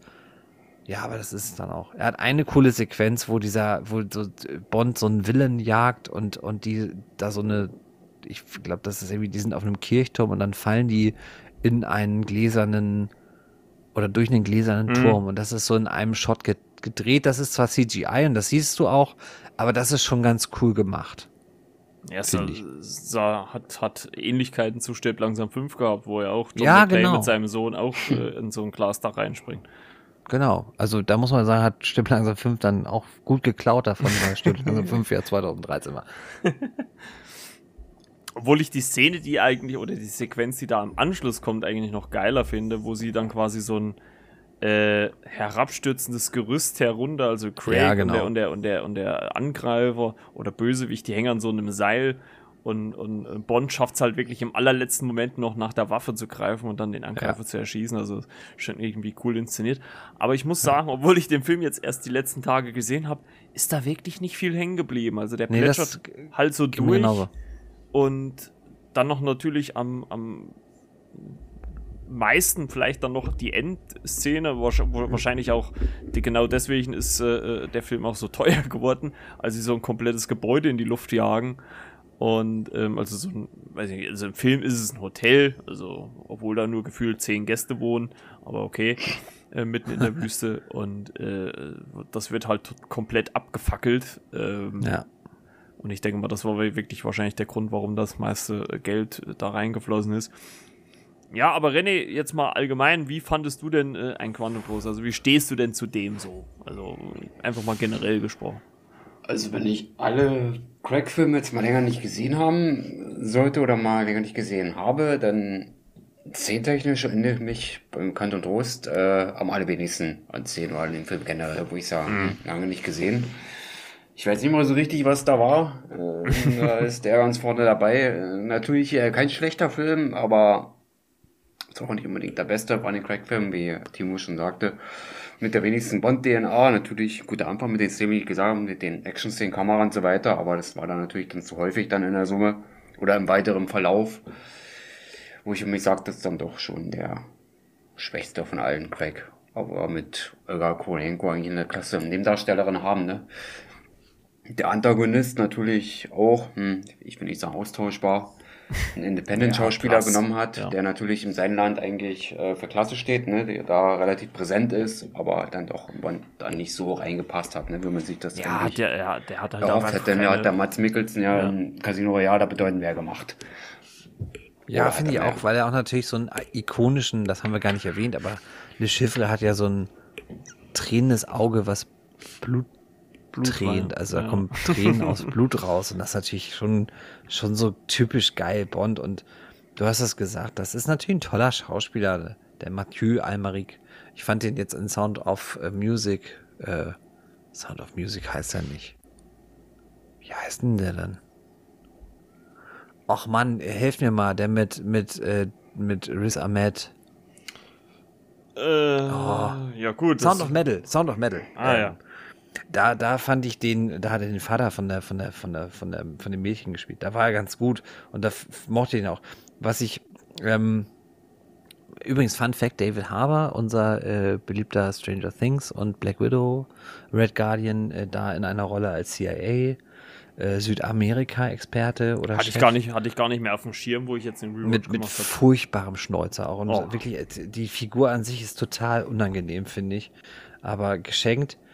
Ähm, aber ich finde ihn genau wie René, ich finde ihn total austauschbar und der hat so irgendwie, der hat so gar nichts, woran man sich erinnert, außer dass er irgendwie einmal so ein bisschen lauter brüllt und ja, ich, ich tue mir mit Quantum Trost echt noch immer schwer. Ich, wie gesagt, ich mag die Bond-Filme, ich mag auch den irgendwie, habe auch, wie gesagt, im Kino gesehen damals. Aber du merkst dem Film irgendwie so ein, so ein, so ein Lack of Direction an. Also wirklich, der, der hat so irgendwie, du hast so das Gefühl, er weiß nicht so ganz, wo er hin will, weil du ja schon sagtest, irgendwie, da denkt man so bei einer direkten Fortsetzung, ist es so eine, vielleicht so ein reiner Rachefilm, so ähnlich wie Lizenz zum Töten, den ich ja sehr, sehr schätze, den zweiten Dalton Bond. Aber irgendwie, du, du merkst auch so ein bisschen, dass die Macher dachten, sie kreieren jetzt was Neues mit dieser großen Geheimorganisation Quantum ja, und einen Film später oder zwei Filme später sind sie da ja eigentlich wieder komplett zurückgerudert, weil sie dann ja doch irgendwie zum, zum Klassischen zurückgehen. Hm. Wollen wir zur Bewertung gehen? Ich habe gar nicht mehr so viel Lust über Quantum Trost zu reden, weil ich, ja, ich glaube, je mehr man darüber redet, desto schlechter findet man ihn, weil er wirklich, äh, ihm fehlt so, so wirklich so generell so, so ja, es bleibt halt nichts hängen. Es ist halt einfach, so ist es. Also da kommt dann halt auch so eine Szene, wo die Strawberry Fields, auch so herrlich bescheuerter Name, wie Gemma es bei Bond Girls manchmal so ist, mhm. genau, diese Gemma Atherton, ähm, die dann mit Öl übergossen als als äh, als Bett Bond Girl nenne ich das ja manchmal. Das heißt, das ist diejenige, die mit Bond auch in die Kiste springt. Und dann ist die da mit Öl übergossen und man denkt sich, ja, okay, man hat so kurz so einen Golden, äh, nicht Golden Eye, sondern Goldfinger-Moment, wo mhm. halt ähm, die, die mit Gold überzogene, ähm, ich weiß gar nicht den Namen, äh, da, da liegt, aber das ist so, ja, das wird kurz gezeigt und fertig. Und es, es nötigt auch Bond und da merkt man natürlich den, den, den, den Ansatz, der hier gewählt wird, diesen kaltblütigen, wie auch Mark Foster immer gesagt hat, das ist, Mark Foster ist der Schweizer, das ist ein Assassin. äh, also der hat immer gesagt, das ist halt so ein kaltblütiger Killer und das merkt man da halt auch nochmal, weil er dann einmal so kurz da hinguckt und danach ist das auch irgendwie zumindest gefühlt schon wieder vergessen. Ja. Und so ist auch der Film. Ich finde den, ich musste den auch am, am, am meisten nochmal mir wieder äh, in Erinnerung rufen durch einen Rewatch, weil ich wirklich vieles bis auf diese Fallsequenz vergessen hatte. Hm. Es ist halt wirklich, der, der plätschert so durch, den kann man mal mitnehmen, aber es ist halt für mich einfach nur ein Actionfilm, wo halt äh, James ja. Bond drüber gestülpt worden ist und ja. mehr ist es in meinen Augen nicht. Also der auch so voll Fahrwasser, Born-Trilogie und dann dieses Shaky Heavy Cam. Äh, vielleicht oder, auch, nee, was, was ich mir gut vorstellen, vielleicht auch zu schnell produziert, weil der kam ja schon zwei Jahre nach äh, Casino Royale. Vielleicht hätte man sich ein bisschen ja. mehr Zeit lassen sollen, nochmal ja, ein Jahr oder sowas. Ich glaube auch, dass man einfach diesen Streik der Autoren hätte abwarten müssen. Aber das war wahrscheinlich, ne, wenn die Kuh da ist am Melkstand, dann muss sie gemolken werden. Mhm. Jetzt kommen wir zu Skyfall, oder? Ah nee, bewerten. Bewertung. Äh, ja. Dreieinhalb von fünf immer noch, weil. Ui, das ist aber noch hoch. Ja, ja. Weil, ich dem Film doch auch eine Menge gebe. Also, ich klang sehr negativ, aber ich, ich finde, dass der ist ja nun auch geschrieben, wie man auch merkt, der ist von den, von den klassischen drei, beiden Bond-Autoren Neil Purvis und Robert Wade geschrieben, die dann auch häufig sich eher um die Action kümmern. Und Paul Haggis hat ja dann so ein bisschen was dazugesteuert. Das ist der Regisseur unter anderem von LA Crash und der Drehbuchautor von Million Dollar Baby. Und das merkst du auch dem Film schon an, der hat auch schon bei Casino Royale mitgeschrieben.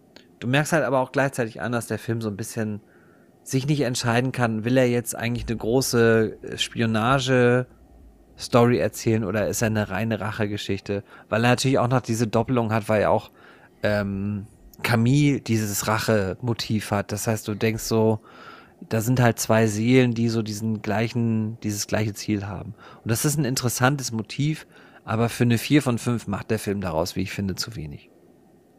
Weil das irgendwie, das plätschert am Ende auch so aus mit dieser, ne, wir spoilern ja mit dieser Vespa-Geschichte. Die ist dann irgendwie, die, die verliert dann irgendwann total, verliert die Bond auch aus den Augen und ver, ver, verliert sich in dieser ganzen Geschichte.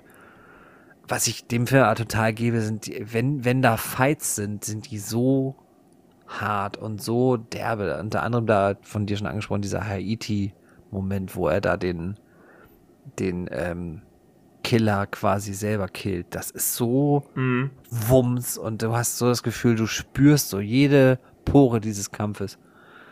Und René sagt es, diese Action am Anfang, die ist schon irgendwie geil, aber die ist halt mir zu zerschnitten. Deswegen bin ich bei drei von fünf. Äh, dreieinhalb von fünf. Ja, und René, bei dir? Ja, ich gehe mal von 10 Sternen aus. Ich würde so, ja, so 6,5 geben. Naja, es ist ja fast oh. das Ähnliche, würde ich sagen, wenn man es jetzt auf die 5er-Wertung so runterbricht. Ne? Also 3, 3,5. Ja, bei, bei, bei 10er-Wertung würde ich dem 7 von 10 geben, genau. Mhm. Nicht sensationell, nicht so gut, aber ich denke mal grundsolide. Man hätte mehr draus machen können, aber also ich, ich, leider nicht geschafft, ne? gerade mhm. storymäßig, aber das so ein bisschen abgehakt äh, sind oder mal so leicht abgetan, wie ihr gerade schon gesagt habt, ja, das, das war ein bisschen wenig. Da hat der Vorgänger deutlich mehr gemacht. Also den konnte man da gar nicht beikommen. Richtig. Beinhaltet aber noch mit einer der lustigsten Szenen, wenn man, wenn man ein bisschen darauf hingewiesen wird, das erfährt man ja dann meistens immer erst so im Nachhinein, wenn die Filme rausgekommen sind. Achtet mal drauf, wenn äh, Bond äh, Camille in Haiti verfolgt und ist im Hafen, da sieht man ihn irgendwann mal äh, auf dem Motorrad sitzen und im Hintergrund kehren Hafenmitarbeiter den Boden und man sieht wieder eine. Was auch immer die da kehren, ja.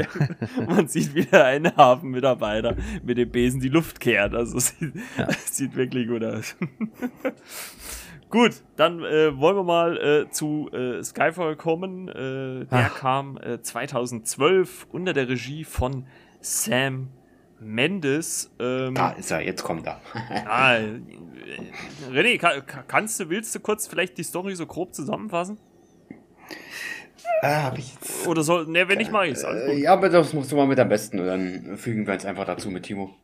Genau, also äh, im äh, Skyfall geht es quasi darum, dass äh, Bonds äh, Loyalität zu M auf eine harte Probe gestellt wird, ähm, als die äh, Chefin äh, des MI6, haben wir glaube ich auch noch nicht gesagt, von ja, jemanden aus der Vergangenheit aufgespürt wird.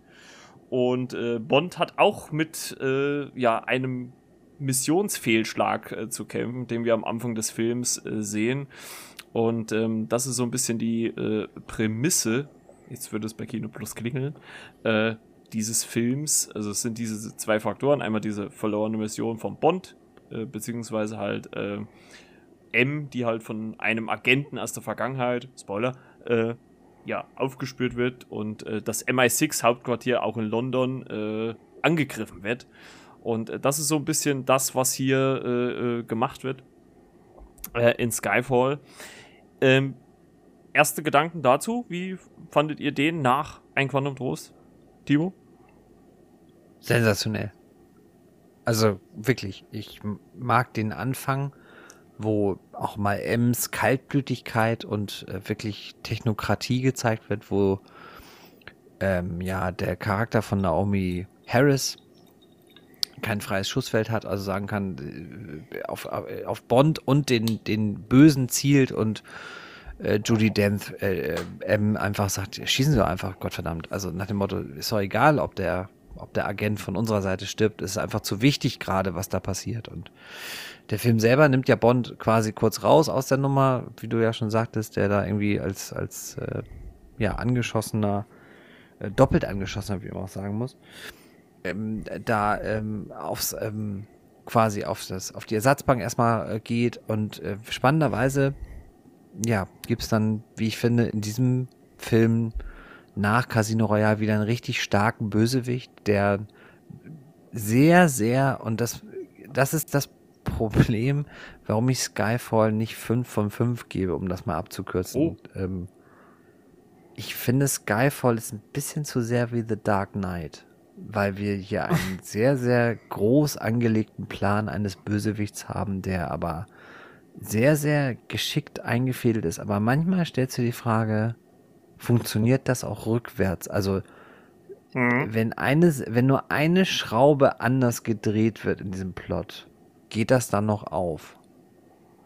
Aber Ja. gleichzeitig, der Film ist von, von Sam Mendes, äh, Regisseur von American Beauty, von Road to Perdition, wie du schon sagtest, von 1917. Der Film sieht so fantastisch aus. Der ist von Roger Deakins fotografiert worden. Also es ist so pervers geil, muss ich wirklich sagen. Es ist so, also einfach die Bildsprache. Äh, Wenn man sich allein den Fight anschaut auf diesem Dach in Shanghai. Shanghai Shanghai, ja. das ist so toll gefilmt. Also er sieht so fantastisch aus. Daniel Craig ist so, wie ich finde, in dem Film so komplett angekommen als Bond. Du bist so drin und denkst, ja, es ist James Bond. Es war schon immer James Bond, es ist immer Daniel Craig gewesen. Judy Dench äh, kriegt einen tollen, kriegt ein toll viel zu tun als M, ist auch wirklich, muss man auch dazu sagen, dass, dass so gerade in der Craig-Ära äh, Ära M auch wirklich noch mehr zu tun hat als selbst schon bei Pierce Brosnan und da wurde es schon mehr. Ähm, toller Score von Thomas Newman, weil auch mal ganz andere musikalische Einflüsse drin. Tolles Titellied von Adele. ja. Toller Bösewicht von, von äh, Javier Bardem. Geiler Moment. Also wirklich, also so, du hast, das ist, finde ich, so ein toller Bond, weil der hat tolle Einzelszenen, die du auch nur mal so gucken kannst. Und gleichzeitig ist der Film an sich total rund. Und das merkst du dem Film, ja, ich, finde den, find den äußerst gelungen. Und das Einzige, was bei mir wirklich es kaputt macht, dass er nicht 5 von 5 bekäme als einziger Bond-Film, ist, dass ich manchmal denke, "Ah, ist das nicht zu sehr wie The Dark Knight, weil der Plan vom Bösewicht von Thiago, heißt er Thiago Silva? Heißt Ja, er wie der s- also? Sil Silber auf jeden Fall. Ja, er heißt, glaube ich, wirklich wie der Fußballer Thiago Okay. Silva. Ähm, der auch wieder so ein geiles Body-Gimmick hat. Also der da so ein, ja, wie soll man es nennen? Der hat so ein künstliches Gebiss, das zieht er raus und dann sieht der wirklich scary aus, muss man wirklich sagen. Und Ja. auch so eine ähnliche Szene wie Loki im ersten Avengers, wo er so hinter so einer Glaswand ist und du denkst eigentlich, ja, der kommt da eh raus und, äh, oder auch so ein bisschen wie Hannibal Lecter. Also es ist wirklich, ist alles geil. Nur der einzige Kritikpunkt, es ist mir zu, ein bisschen zu sehr wie The Dark Knight. René, bei dir? Hm, Ich fand, der hat äh, neue Nebendarsteller eingeführt. Ich glaube, Ralph Fiennes zum ersten Mal dabei. Und der Darsteller, ein neuer Q. Äh, Ben Wishaw. weiß- Hm. Genau, der, der Hauptdarsteller aus Das Parfüm. Ein neuer Q, genau. Und Ralph Fiennes als. Äh, Gareth Mallory. Genau, ja. Mallory, da war was mit wusste ich. Und ja, aber auch da hingehend auch überrascht, dass auch mal die Nebendarsteller das zu tun gekriegt haben. Timo hat schon gesagt mit Julie, Den Julie Dench. Das hat mir da auch sehr gut gefallen. Mhm. Zumal ich die Schauspielerin sowieso mag in allen ihren facettenreichen Rollen. Die hat so immer sehr starke und markante Rollen gespielt und fand Mhm. auch ihr, dass sie echt gut zum Tragen kommt. Gerade zum Ende hin, aber dazu kommen wir noch. Und ja, und mit Javier Bardem natürlich einen tollen Antagonisten. Ne? Äh, no Country for Old Men haben wir schon äh, gesehen, wie kaltblütig er war oder sein konnte. 2007 war der Film, glaube ich. Und war perfekt äh, besetzt. Wenn man, äh, wie ihr schon gesagt habt, hier das aus und die Szene skurril und dann sieht das ein Gesicht, die Grimasse. Ah, Ja. vom Feinsten. Also, also ich muss sagen, dass äh, äh, Skyfall, also abgesehen natürlich vom Titelsong von Adele, äh, herausragend, also ich, mit einer der besten Bond-Songs neben Golden Eye von Tina Turner. Ähm, was ich bei dem Film hier so gut fand, war, dass ich irgendwie schon den Eindruck hatte, dass es Sam Mendes geschafft hat, so wieder so ein, ja, ich würde schon fast sagen, so einen so, so einen klassischen Bond, sei es jetzt aus der Sean Connery oder, oder auch Roger Moore-Ära, so in die Jetztzeit zu katapultieren und das auch wirklich up-to-date rüberzubringen. Und das hat mir sehr viel Spaß gemacht. Vor allem auch, dass der Film, abgesehen zum, vom Beginn und, und der Mission nach Shanghai vom Bond, hauptsächlich in England spielt. Also sonst reist der Bond viel, viel mehr noch um die Welt. Und da hat sich der Film hier doch ein bisschen arg äh, zurückgehalten, was mir sehr gut gefallen hat, weil England oder auch die, die Highlands, wo sie sich ja dann auch bewegen, oder, oder äh, Bonds äh, Kindheitshaus, also wo er seine Kindheit verbracht hat, das fand ich schon ziemlich schön, ziemlich gut. Und auch so den Teamaspekt, in Anführungszeichen, den man so langsam hat versucht einzuführen, mit äh, äh, den Naomi Harris Charakter. Gut, wir erfahren ja gegen Ende des Films, dass sie Eve Moneypenny ist, die es auch schon in den alten Bond-Filmen gab, aber das wissen wir ja zu Beginn noch nicht. Und das hat mir ziemlich viel Spaß gemacht, jetzt auch beim Rewatch noch einmal. Also das hat Sam Mendes wirklich richtig gut hinbekommen. Ein Meister seines Fachs, würde man sagen. Mhm. Gab es denn für euch irgendwie einen Moment, der bei dem Film euch im Gedächtnis geblieben ist? Oder nochmal so, wie es immer so schön sage, herausgestochen ist? Ja, so ich überlege gerade. René hat einen. Äh, ja, mit äh, Judy Dench zu nennen, mit. Ähm, mhm. Ja. Wo ist dann, ja. Ja, vor allem, ich meine, das, das, das zeigt ja auch mal wieder, er hält sich ja auch, was zumindest die Action angeht, auch sehr zurück. Ne? Also das, was man halt äh, überkompensiert hat in ein Quantum Trost, macht halt äh, Skyfall weniger. Ne? Also es gibt ja gar nicht so viel große Action-Szenen. Also ist ja sehr reduziert, was das angeht wieder. Ne? Sehr, sehr sparsam, ja, ich denke mal, und, und, und tut auch gut daran, denke ich.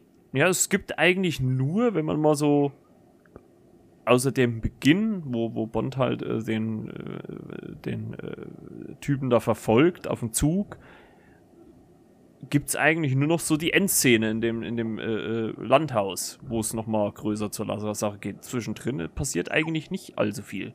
Ach so, doch. Äh, die U-Bahn, die U-Bahn, die, äh, äh, dann äh, her hereingebrochen kommt hier. das fand ich auch ganz gut. genau, ja. die war ja noch dabei, die Szene. Stimmt. Diese ganze Sequenz, wo du auch dann merkst, dass das alles ein großer Plan war, die ist schon interessant. Weil, weil du das Gefühl hast, das kommt so aus einem Guss, dass also von Flucht zu zu ähm, Aktion bei Silver, dass du das Gefühl hast, das ist alles durchgeplant. Und deswegen mein, mein Dark Knight-Vergleich, weil ich, du hast ja auch mal das Gefühl, dass der Joker alles im Blick hat und das alles mhm. genauso wollte. Und was ich noch spannend finde, ist dieser Ansatz, dass Bond ja mit Schussverletzung wieder so reintegriert werden muss und doch so ein bisschen auch argwöhnisch äh, angeschaut wird, so ein Motto, ist er, kann das eigentlich noch bringen? Das, das ist der zweite Kritikpunkt, den ich an Skyfall so ein bisschen auffällig finde, ist, dass das so nach zwei vorherigen Craig Bonds eigentlich keinen Sinn ergibt. Hm. Also du, du hast die Figur, nee, die Figur nicht, du hast den Darsteller ja jetzt gerade etabliert und dann nimmst du ihn quasi gleich wieder, also du sidelines ihn kurzzeitig, als es darum geht, dass äh, Bond ja quasi wirklich von der Bildfläche verschwunden ist. Und dann machst du so diese Nummer, oh, ja, bringt es der noch? Also ist der überhaupt noch fähig? Und gleichzeitig hast du ihn ja eigentlich erst seit zwei Filmen so im, im zumindest in unserem Spektrum drin. Das war für mich so im Kino damals, dass ich da dachte, hä, ja, das kaufe ich nicht so ganz. Wobei das natürlich interessant ist, dass du so Craig da auch so ein bisschen, bisschen Bart da trägt, dass du so ein bisschen alternden Bond da hast. Aber das kam mir zu schnell im, im, im hm. in der Reihe an sich. Ja, skurril fand ich halt auch ein bisschen äh, Javier Bardem als Bösewicht, als er sich so vorstellt und Bond so gegenüber sitzt und äh, ihn dann so streichelt und so und so. Da habe ich auch gedacht, hä? Okay. Und, und da sagt ja Bonn selber, äh, äh geht's hier noch um M oder geht's hier um was anderes? das fand ich, also das muss ich ja Daniel Craig äh, Bond sowieso lassen, dass er trotz aller Dramatik oder Action, egal in welcher Situation er ist, er schafft es immer irgendwie so eine Prise Humor dann doch noch mit reinzubringen. Ne, das sind meistens, würde ich sagen, nicht immer so die Riesenlacher, aber man, man schmunzelt halt drüber und das äh, finde ich eigentlich ganz amüsant bei den Daniel Craig Bonds. Ja, insgesamt finde ich auch, dass der Humor gar nicht zu kurz kommt, sondern er ist einfach ein bisschen anders. Das ist nicht so wie bei Roger Moore, wo das so ein bisschen klamaukig wird, sondern es ist halt dosiert, aber wenn das kommt, dann ist das immer ganz, ganz gut angebracht, wie ich finde. Mhm, genau. Und ich überlege gerade, ob ich diesen Moment, weil du auch vorhin fragtest, was so ins Auge stach, ich glaube, also was visuell wirklich, wirklich äußerst gelungen ist, ist diese, dieser Kampf auf dem Häuserdach in Shanghai. Mhm dann ist es auch, als Bond nach Macau kommt, weil ich vorhin auch noch sagen wollte, als du sagtest, ja, die Drehorte sind ja gar nicht mehr so exotisch. Also gerade Macau ist ja für unser eins noch immer so, es kommt so langsam, wenn wir jetzt an zum Beispiel ähm, die Falcon in the Winter Soldier Serie, die wir auch mhm. recapped haben, wenn wir daran denken, da ist Macau ja auch ein wichtiger äh, Schauplatz. Aber hier, das ist visuell wirklich sehr, sehr beeindruckend. Also das sind so die zwei Sachen, die mir auffallen, was so das rein visuelle angeht. Was das emotional visuell angeht, finde ich so den Moment, wo er dann da tatsächlich in Skyfall steht. Also quasi, ich verstehe schon so, das wird ja alles sehr, sehr kryptisch angedeutet. ich verstehe schon so, dass das sein Elternhaus ist und seine Eltern ja nicht mehr leben und verstorben sind und er ja als Weise groß geworden ist. Und das ist schon so vom, vom Emotionalen her, finde ich, ein ganz cooler Moment. Ja, und der, der, der, wo du von Humor sprachst, diese Nummer mit dem, er kriegt von dem neuen Coup, von dem neuen Quartiermaster Ben Wishaw Hm, genau. aus das Parfum, äh, bekommt er so einen Peilsender und fragt so, okay, und das ist alles? So, äh, wo man sich auch so ein bisschen äh, quasi Meta über diese Gimmicks lustig macht und der dem quasi klar macht, der ist ein Peilsender und dann auf einmal ist da der Peilsender quasi in einer Sequenz eine, also wirklich die, die letzte Rettung. Und Mhm, ja. äh, gleichzeitig macht Bond das mit diesem, ja, ist das Neueste aus Abteilung Q, nennt sich Peilsender. Und du denkst so, ja, das ist schon, schon ein ganz cooler Moment. Auch da wieder der, der Verweis zu The Dark Knight, du hast halt immer das Gefühl und ne, deswegen viereinhalb von fünf. Du hast immer das Gefühl, die Figuren wissen eigentlich einen Tick zu viel immer in gewissen Situationen. Die sind immer einen Schritt zu weit um und sind einen Schritt zu clever. Ja, oder, oder auch teilweise so, was ich mir so gedacht habe, auch irgendwie einen Schritt zu spät, weil es gibt ja quasi den Moment, wo er Silver gegenübersteht und halt diesen Sender aktiviert und wirklich äh, kurz davor noch äh, die Frau, mit der er da hingekommen ist zu Silver, äh, wird von Silver erschossen. Und da habe ich mir so gedacht, ey, drück doch einfach den Sender zehn Minuten vorher, dann musst du sie nicht erschießen. Ja, aber das ist natürlich gute alte Bond-Tradition. Ja, klar, dass das, dass klar, das aber- Bond-Girl, aber- aber das halt so- Bond-Girl des Gegners oder das auf der Gegenseite arbeitet, verrät immer die Gegenseite und muss dafür von der Gegenseite büßen. Das ist ja immer so. Ja, das fand ich halt nur so in dem Moment, wo ich es jetzt beim Rewatch nochmal gesehen habe, ja, okay. und dann äh, gefühlt eine Minute später ist die komplette britische Armada da und rettet Bond. Aber naja, gut. muss, man, muss man da wahrscheinlich äh, in dem Sinne dafür so hinnehmen. Nee, also was mir auf jeden Fall auch gut gefallen hat, war die Einführung der ganzen neuen Charaktere, sei es jetzt äh, Naomi Harris Figur, Eve Moneypenny, Q, der neue oder auch Ralph Fiennes, der ja auch am Ende dann äh, die Rolle von, das können wir ja jetzt sagen, Spoiler, von äh, Judy Dench übernimmt. Ne? Also M, weil äh, Judy Dench von Silver oder M von Silver quasi äh, tödlich verwundet wird und stirbt. Und ähm, damit halt das Bond- Bond-Franchise verlässt. Und ja, also ist, ich fand den etwas schwächer wie Casino Royale, aber trotzdem deutlich stärker als äh, ein Quantum Trost. Und äh, ja, wie ist äh, René, wie würdest du ihn bewerten? Ja, auch von seinem Geburtshaus, dass man so im Hintergrund bekommt mit seinen Eltern, das hatte schon ein bisschen mehr Tiefe. Die Figur, dass man aus der Vergangenheit so ein bisschen erfahren hat, ich glaube, das Haus, das Geburtshaus, das lag sogar in Schottland, ne, würde ich meinen. Hm, ich glaube ja. glaube sogar explizit im Film auch, auch erwähnt. Ja, und von den Action-Szenen nicht mehr so überladen wie der Vorgänger. Alles ein bisschen dosierter. Toller Nebendarsteller eingeführt mit Ralph Fiennes. Äh, Ben, äh, wie so hieß bei der erste Nachname? Ben. Christopher. Genau, ja. Ich tue mich wahrscheinlich diesen Namen auszusprechen. Hat man echt gut eingeführt, hast mit Javed Bardem wieder einen Antagonisten gehabt, den man auch ernst nehmen konnte, der echt wieder gepasst hat. Ja, alles in allem ein guter Film, der sich auch was getraut hat, auch mit dem Verlust oder Tod dann von M, Julie Dench, die das Franchise, wie gesagt, verlassen hat. Ist mal dann wieder der volle Kanne gegangen und hat trotzdem was Gutes herausgebracht im Gegensatz zum Vorgänger. Und für mich ein rundum gelungener Film und ich denke mal der zweitstärkste nach Casino Royale für mich. Hm, okay. Wo ich sagte, ein Bond, ein Daniel Craig Bond, wo ich sage, den gucke ich mir häufiger an. Hm. Da kann man sich mal, wie du schon sagtest, gewisse Szenen rausgreifen, wo man sagt, die sind für sich einfach toll und die können für sich da stehen. Macht Spaß, der Film, ja. Macht Spaß, ist actionreich, ist emotional und hat eigentlich die perfekte Mischung nach Casino Royale. Gut. Timo, wie würdest du ihn bewerten oder wie hast du ihn bewertet? Ja, wie gesagt, ich bin bei Vier- viereinhalb von viereinhalb. fünf. Ich finde Ah, okay. find den genauso stark wie Casino Royale und weil er aber komplett anders ist, Mhm, äh, mhm, kann ich die schwer vergleichen.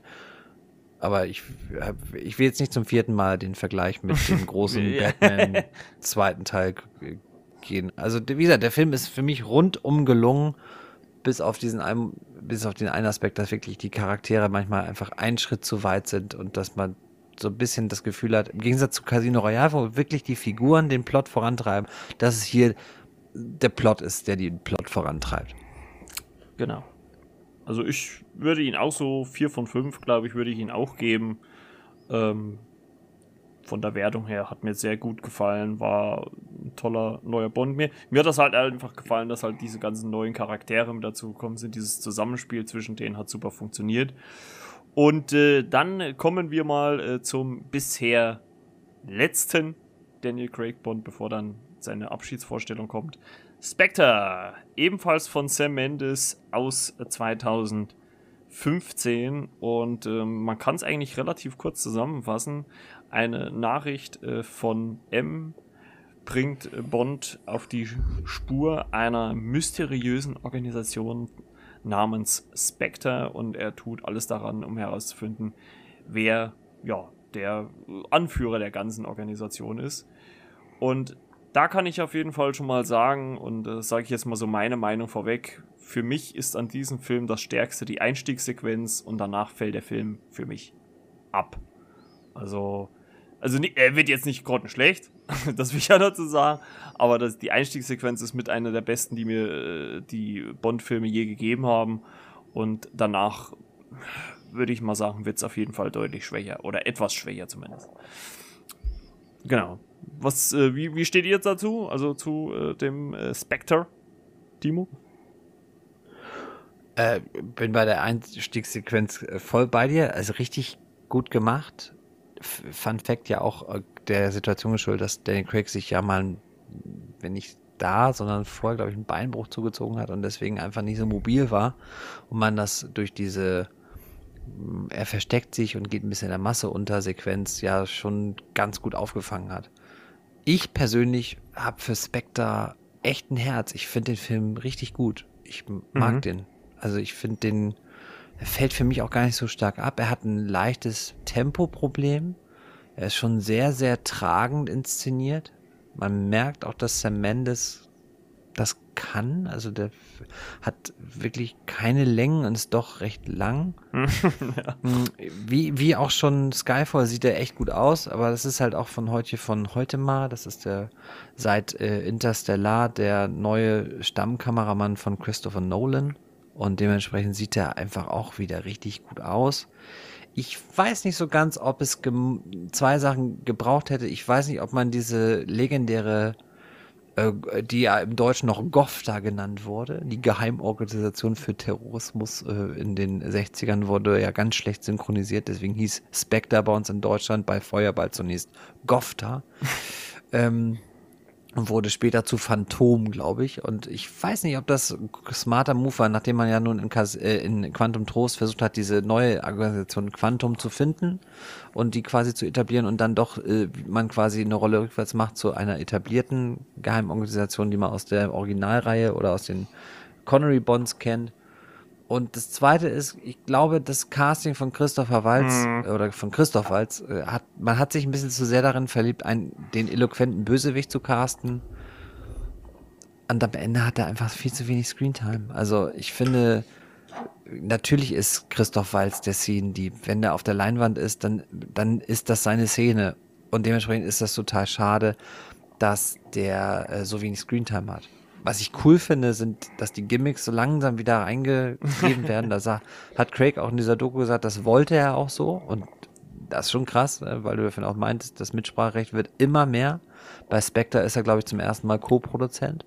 Hm, war er, glaube ich, auch sogar schon bei Skyfall, war er, glaube ich, auch schon. Ja, das kann auch sein. Ähm, und er hat mit Dave Bautista, ähm, wie ich finde, mal so einen richtig klassischen Henchman, also so, so diesen, diesen Second Villain, der so einfach das Körperliche übernimmt für den wahren Bösewicht. Ja, der, hat einen interessanten Ansatz mit dieser, ja, äh, ja irgendwie Bruder, äh, unklar. Es geht wieder ein bisschen um Bonds Vergangenheitsgeschichte.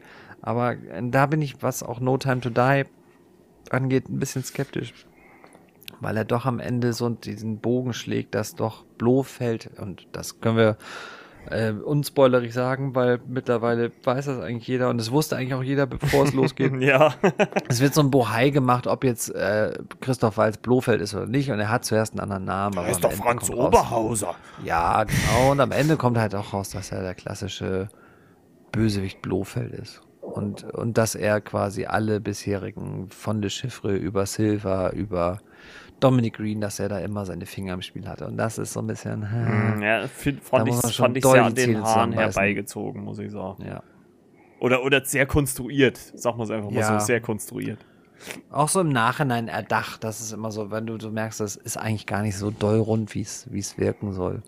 Aber wie gesagt, ich mag Spectre gerne. Eingangssequenz ist toll, Gimmicks sind toll, sieht toll aus.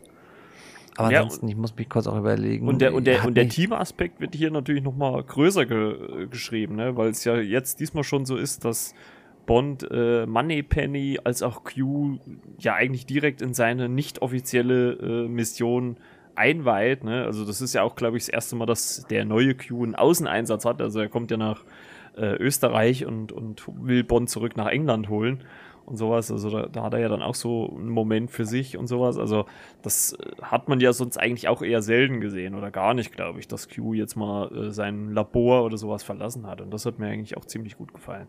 Ne?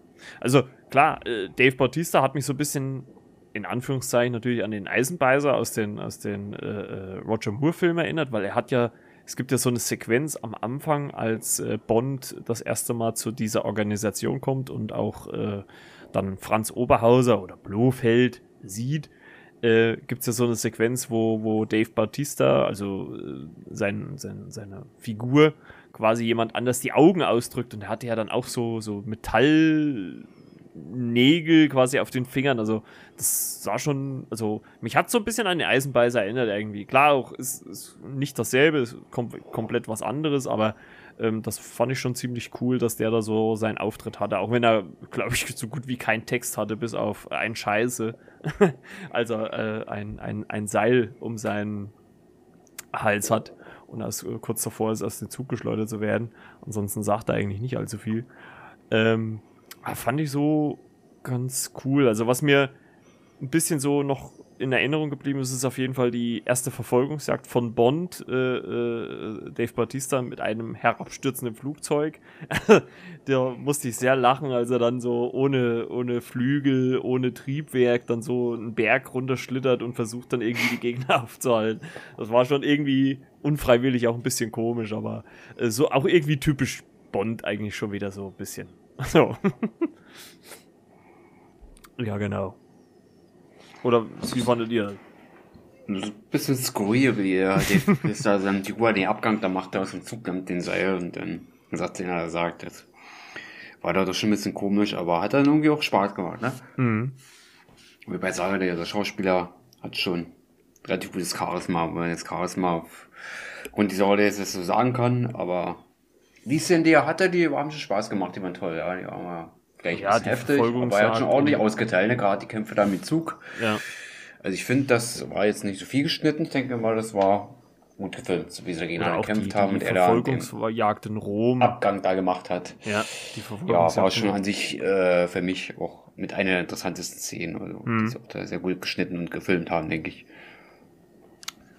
ich würde ihn trotzdem ein bisschen schwächer äh, sehen als, als äh, Skyfall, muss ich sagen. Ja. Ähm, also so ganz an die Klasse kommt er für mich nicht ran. Ähm, ich weiß auch gar nicht, also ich bin der Meinung, ich hatte auch damals gelesen, dass Sam Mendes, glaube ich, gar keinen zweiten machen wollte. Wurde dann, glaube nee, ich, auch, genau. auch, irgendwie überredet. Ja. Oder wahrscheinlich hat man halt einfach zwei Shakes ausgestellt statt nur einen.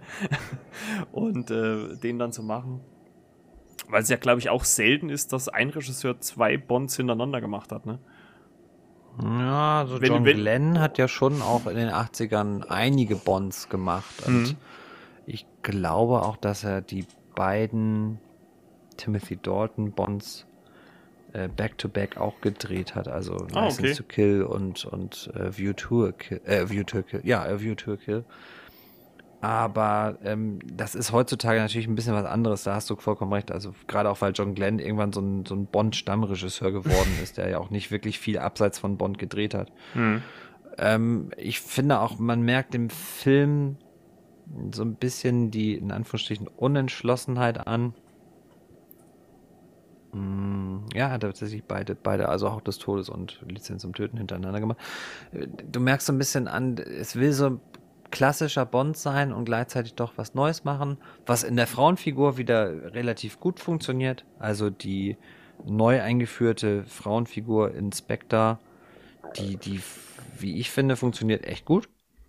Ähm, Lea Seydoux. Von, von, von hm. genau, von Lea Seydoux gut gespielt, die man ja aus äh, Blau ist eine warme Farbe kennt. Mhm. ganz, ganz toll spielt, wie ich finde. Und auch ein klassisch cooles Bond-Girl macht und gleichzeitig wie, wie auch irgendwie in der Craig-Area, man merkt halt auch neues äh, Frauenbild, also die Madeline, die sie, die sie da spielt, die hat halt auch wesentlich mehr Tiefe als jetzt so die klassischen Bond-Girls, die wir kennen. Für mich war es eine kleine Enttäuschung tatsächlich, Monica Bellucci, weil ich dachte, ey, wenn du schon diese Granatenfrau, diese General wirklich auch tolle Schauspieler da hast, warum machst du nicht mehr aus der? Ja, die hatte sie hat eine, eine coole, sehr kleine hat, Rolle. Ja. ja, sie hat eine sehr coole Szene, aber es hat eine verdammt kleine Rolle. Und Andrew Scott, den ich nun als Sherlock-Fan, als, als Moriarty wirklich abgefeiert habe. Ich dachte, da könnte noch viel, viel mehr. Ich dachte wirklich, da kommt viel, viel mehr. Und es kam leider echt ein bisschen wenig. Ja, den hat man, hat man glaube ich, nicht genug Futter gegeben. Also da hätte man, glaube ich, deutlich mehr draus machen können. Ja, das fürchte ich auch. Aber cooler Titelsong auch. Sowieso in der Craig-Area sind so die Titelsongs echt alle also Chris Cornell, uh, You Know My Name, ist in Casino Royale wirklich echt, kann man richtig gut hören heute noch. Ich mag persönlich Another Way to Die von Alicia Keys und Jack White auch total gerne. Mhm. Skyfall von Adele ist sowieso über jeden Zweifel haben. Aber erschreckenderweise mag ich auch äh, von Sam Smith äh, dieses The Writings on the Wall. Das ist ja auch, ja, hat ja der, auch einen Oscar der, gewonnen. Genau, der wurde ja, glaube ich, am Anfang ganz schön gescholten, ne, weil man sich das gar nicht ja, so vorstellen konnte. Aber es, äh, es, wurde kritisiert, dass es so total austauschbar sei. Und natürlich ich, ist diese diese Faisal-Stimme heißt das, glaube ich, wenn du nur mit der Kopfstimme so ganz hoch singst. Das kann, möchte ich jetzt den HörerInnen ersparen, dass ich das jetzt mache. Das wurde am Anfang total kritisiert, aber der hat halt auch definitiv den Oscar dafür gewonnen und ich, ich selber höre das total gerne. Also ich, muss ich ehrlicherweise sagen. Ja, also ich finde auch, dass es in Kombination genau mit, den, mit dem Intro von Bond passt das super. Also, ja. also ich bin jetzt echt mal gespannt. Ich habe mir jetzt bewusst noch nicht so großartig den äh, Billie Eilish-Song angehört zu äh, Keine Zeit zu sterben, weil ich. Das ist krass, weil der schon so lange draußen ist.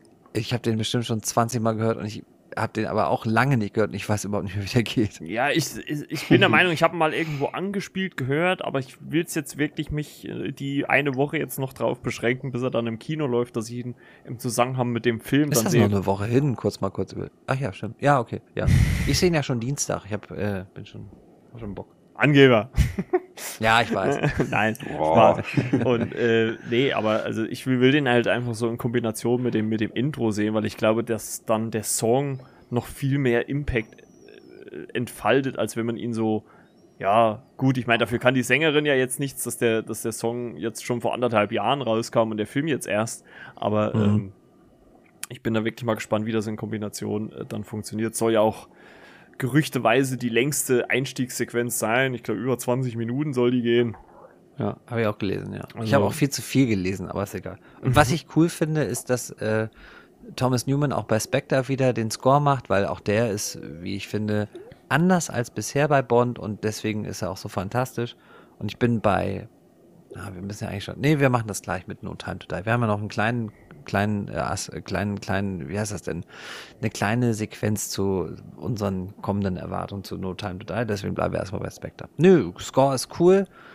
Sieht auch optisch gut aus. Ich finde so, was die Action-Szenen angeht, du hattest das schon bei Skyfall gesagt, so bei Spectre erinnere ich mich eigentlich an, bis auf die Öffnungssequenz, fast an nichts. Das Einzige, was mir noch gerade so einfällt, ist diese. Du meinst ja das Einzige, das Einzigste gibt's ja nicht, ne? Die, ist die, ist die An An Anlage von Blofeld, die explodiert. Ja. Und, äh, aber das ist, ich glaube, das war damals auch mit einer der größten Explosionen, die es jemals gab. Ähm, auch, glaube ich, im Guinness Buch der Rekorde teilweise. Und das ist aber auch so wirklich also viel mehr ist da jetzt auch nicht hängen geblieben. Das Einzige dann halt noch das Finale im explodierten äh, MI6 Hauptquartier, was wir ja schon in äh, Skyfall gesehen haben. Also man stellt nochmal so einen Rückbezug da zum Vorgängerfilm. Das fand ich eigentlich ganz gut. Und also da findet ja das Finale statt, quasi mehr oder weniger. Und ähm, ja, ansonsten, wie gesagt, für mich nimmt er so, ist die Einstiegssequenz das Beste und danach, ja, geht er so auf einem noch ganz guten Niveau, läuft er schon so durch, aber hat jetzt für mich jetzt nichts mehr, wo ich sage, boah, das, das hat mich jetzt sowas vom, vom Sessel gehauen oder sowas. Ist grundsolide dann, macht nicht mehr viel verkehrt und ähm, ja, also wenn, wenn man jetzt böse sein würde, könnte man vielleicht auch sagen, ja, äh, äh, man, man merkt vielleicht auch Sam Mendes so ein bisschen an, dass er vielleicht doch nicht so viel Lust mehr hatte da drauf, aber ähm, nein, Quatsch. Also ist trotzdem noch ein gutes Niveau, auch ein guter Bond noch, aber kommt für mich halt an, an Skyfall nicht heran. Also von der Stärke her, von dem Impact her. Also da ist der ein bisschen schwächer zumindest. In, in Gänze. Ja, finde ich auch. Also hab den mit vier von fünf, glaube ich, schon sehr, sehr positiv bewertet. Ja. Ähm, war eine Zeit, in der ich auch viel im, noch mal, noch mal quasi viel im Kino war, so 2015. Mhm. Und doch, der war schon, war schon gut. Also ist auch nach wie vor ein guter Bond und hat auch beim Rewatch nicht so viel eingebüßt. Hat halt seine Schwächen, wie man auch so merkt und findet. Ich mag nach wie vor die Frauenfigur total gerne. Also Madeline ist irgendwie eine, eine interessant geschriebene Figur und wie wir ja aus den Trailern schon wissen, wird sie in No Time to Die nochmal vorkommen. Ähm, mich hat so die, die Szene mit Mr. White, denn Mr. White taucht, taucht hier nochmal auf. Die ist eigentlich gut geschrieben als Einzelszene und gleichzeitig hat sie mich irgendwie total rausgerissen. Deswegen, so insgesamt bin ich bei 4 von 5. René, bei dir? Ich mochte die Präsenz von Christoph Waltz natürlich ein bisschen wenig, ne? Da kann man es eigentlich ein bisschen mehr geben, dem Schauspieler, Darsteller oder der Figur ja, vielleicht ein bisschen durchschaubar von der Story her. Den Nebendarsteller hat er ähm, so ein bisschen mehr gegeben. Äh, Ralph Fiennes, seine Rolle konnte sich ein bisschen mehr zeigen, gerade zum Ende hin. Hat mir auch sehr gut gefallen. Ähm, der Moriarty-Darsteller, auch gute Szenen. Wie ihr gesagt habt, hätte man auch so ein bisschen mehr geben können. USA, ja, für eben Sachen sehr, sehr gute Ansätze, aber leider nicht ganz so weit ausgeführt. Aber dennoch ein guter Bond, den man sich auch gut angucken kann. Natürlich nicht der beste, ne? Kommt dann sein Vorgänger Skyfall und Casino Royale natürlich nicht dran. Aber steht natürlich besser da als ein Quantum Trost. Also, das ist meine Meinung. Und mal schauen, wie jetzt der Abschlussfilm wird, also beziehungsweise der Nachfolger von Spectre. Da bin ich mal gespannt, ob wir dann sagen, den kann man vielleicht noch ein bisschen höher werten oder niedriger aufgrund des Nachfolgers. Aber insgesamt ein grundsolider Film der, denke ich mal, viel richtig macht, aber noch hätte mehr machen können, aber trotzdem noch gut schaubar ist, aufgrund des Antagonisten Christoph Waltz, weil, wie er schon gesagt hat, wenn der da ist, dann spielt er eigentlich alles nieder und in die Szene, der er dabei ist, ja, macht er einfach Spaß und er hat den Film auch so ein bisschen mit bereichert und denke mal auch von der Qualität da so ein bisschen mit angehoben. Mhm. Und wir wissen ja, er kommt jetzt im letzten Quake-Film keine Zeit zu sterben auch wieder vor. Mal schauen, wie viel Szene er haben wird. Und ja, lassen wir uns überraschen. Ist ja nur noch eine Woche. Ja. Und ich werde mir den Titelsong, ich weiß nicht, ob ich überhaupt schon gehört habe, auch noch nicht anhören, weil ich werde mir das dann auch im Kino geben und auf mich wirken lassen. Bin auch schon übelst gespannt, schon ein bisschen gehypt. Na, der Titelsong, der ist doch schon alter Hut.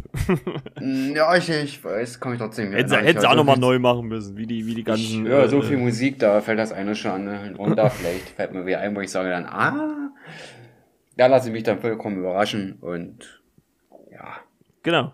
Bin schon völlig gespannt auf den Film und ja, war eine tolle Sache heute in Bonn, dass er da mal so in den Fokus gerückt ist. Hat auf jeden Fall Spaß gemacht.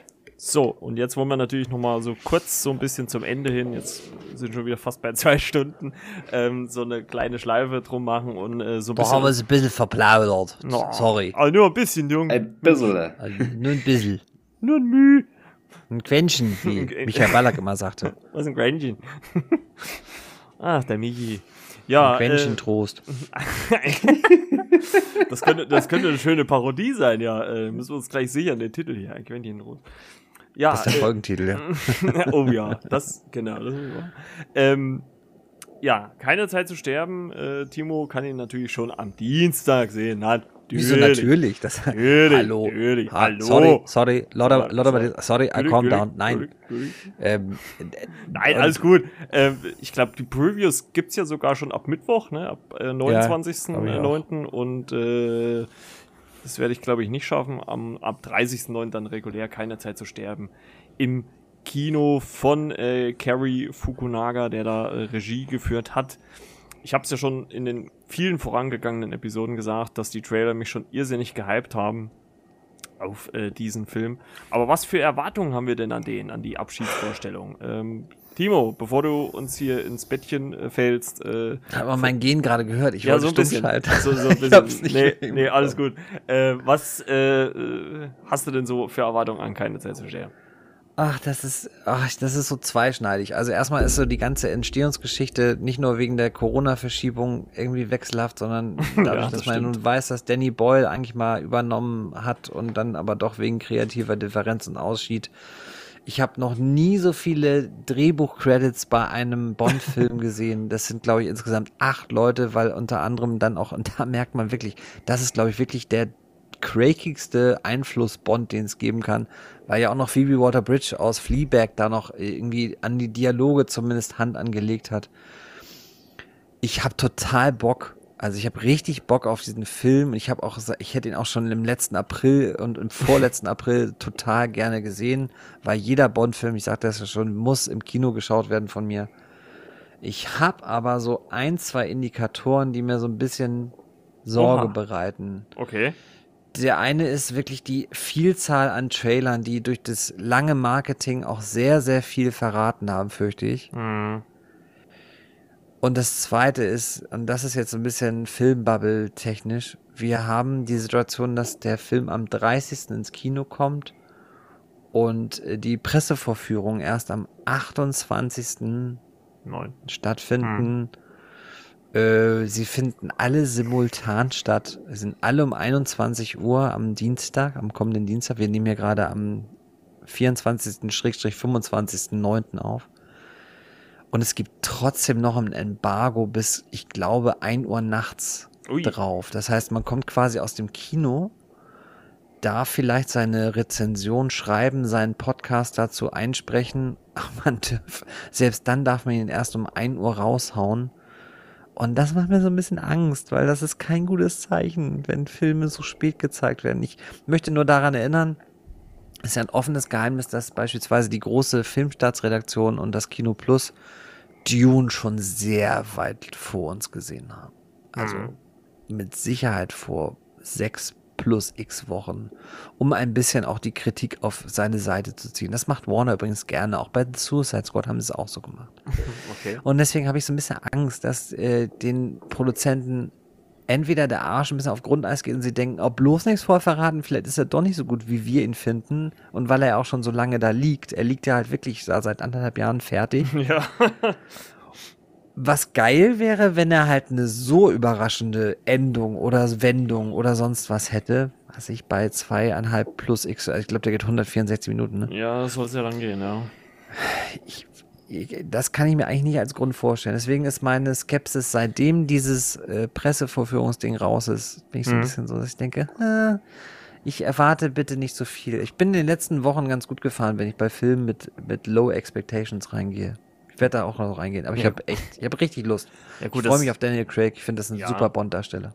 Ja, und eigentlich ja irgendwie schade, dass er jetzt aufhört, ne? Also ich bin auch echt gespannt, wie er, wie seine Figur ähm, oder überhaupt seine, seine Figur dann zu Ende kommt, ob man ihn Ja. äh, sterben lässt. Ne? Ja, das ist, die ja ein große offenes- Frage und vielleicht ist auch deswegen ne? dieses, diese Deadline so streng.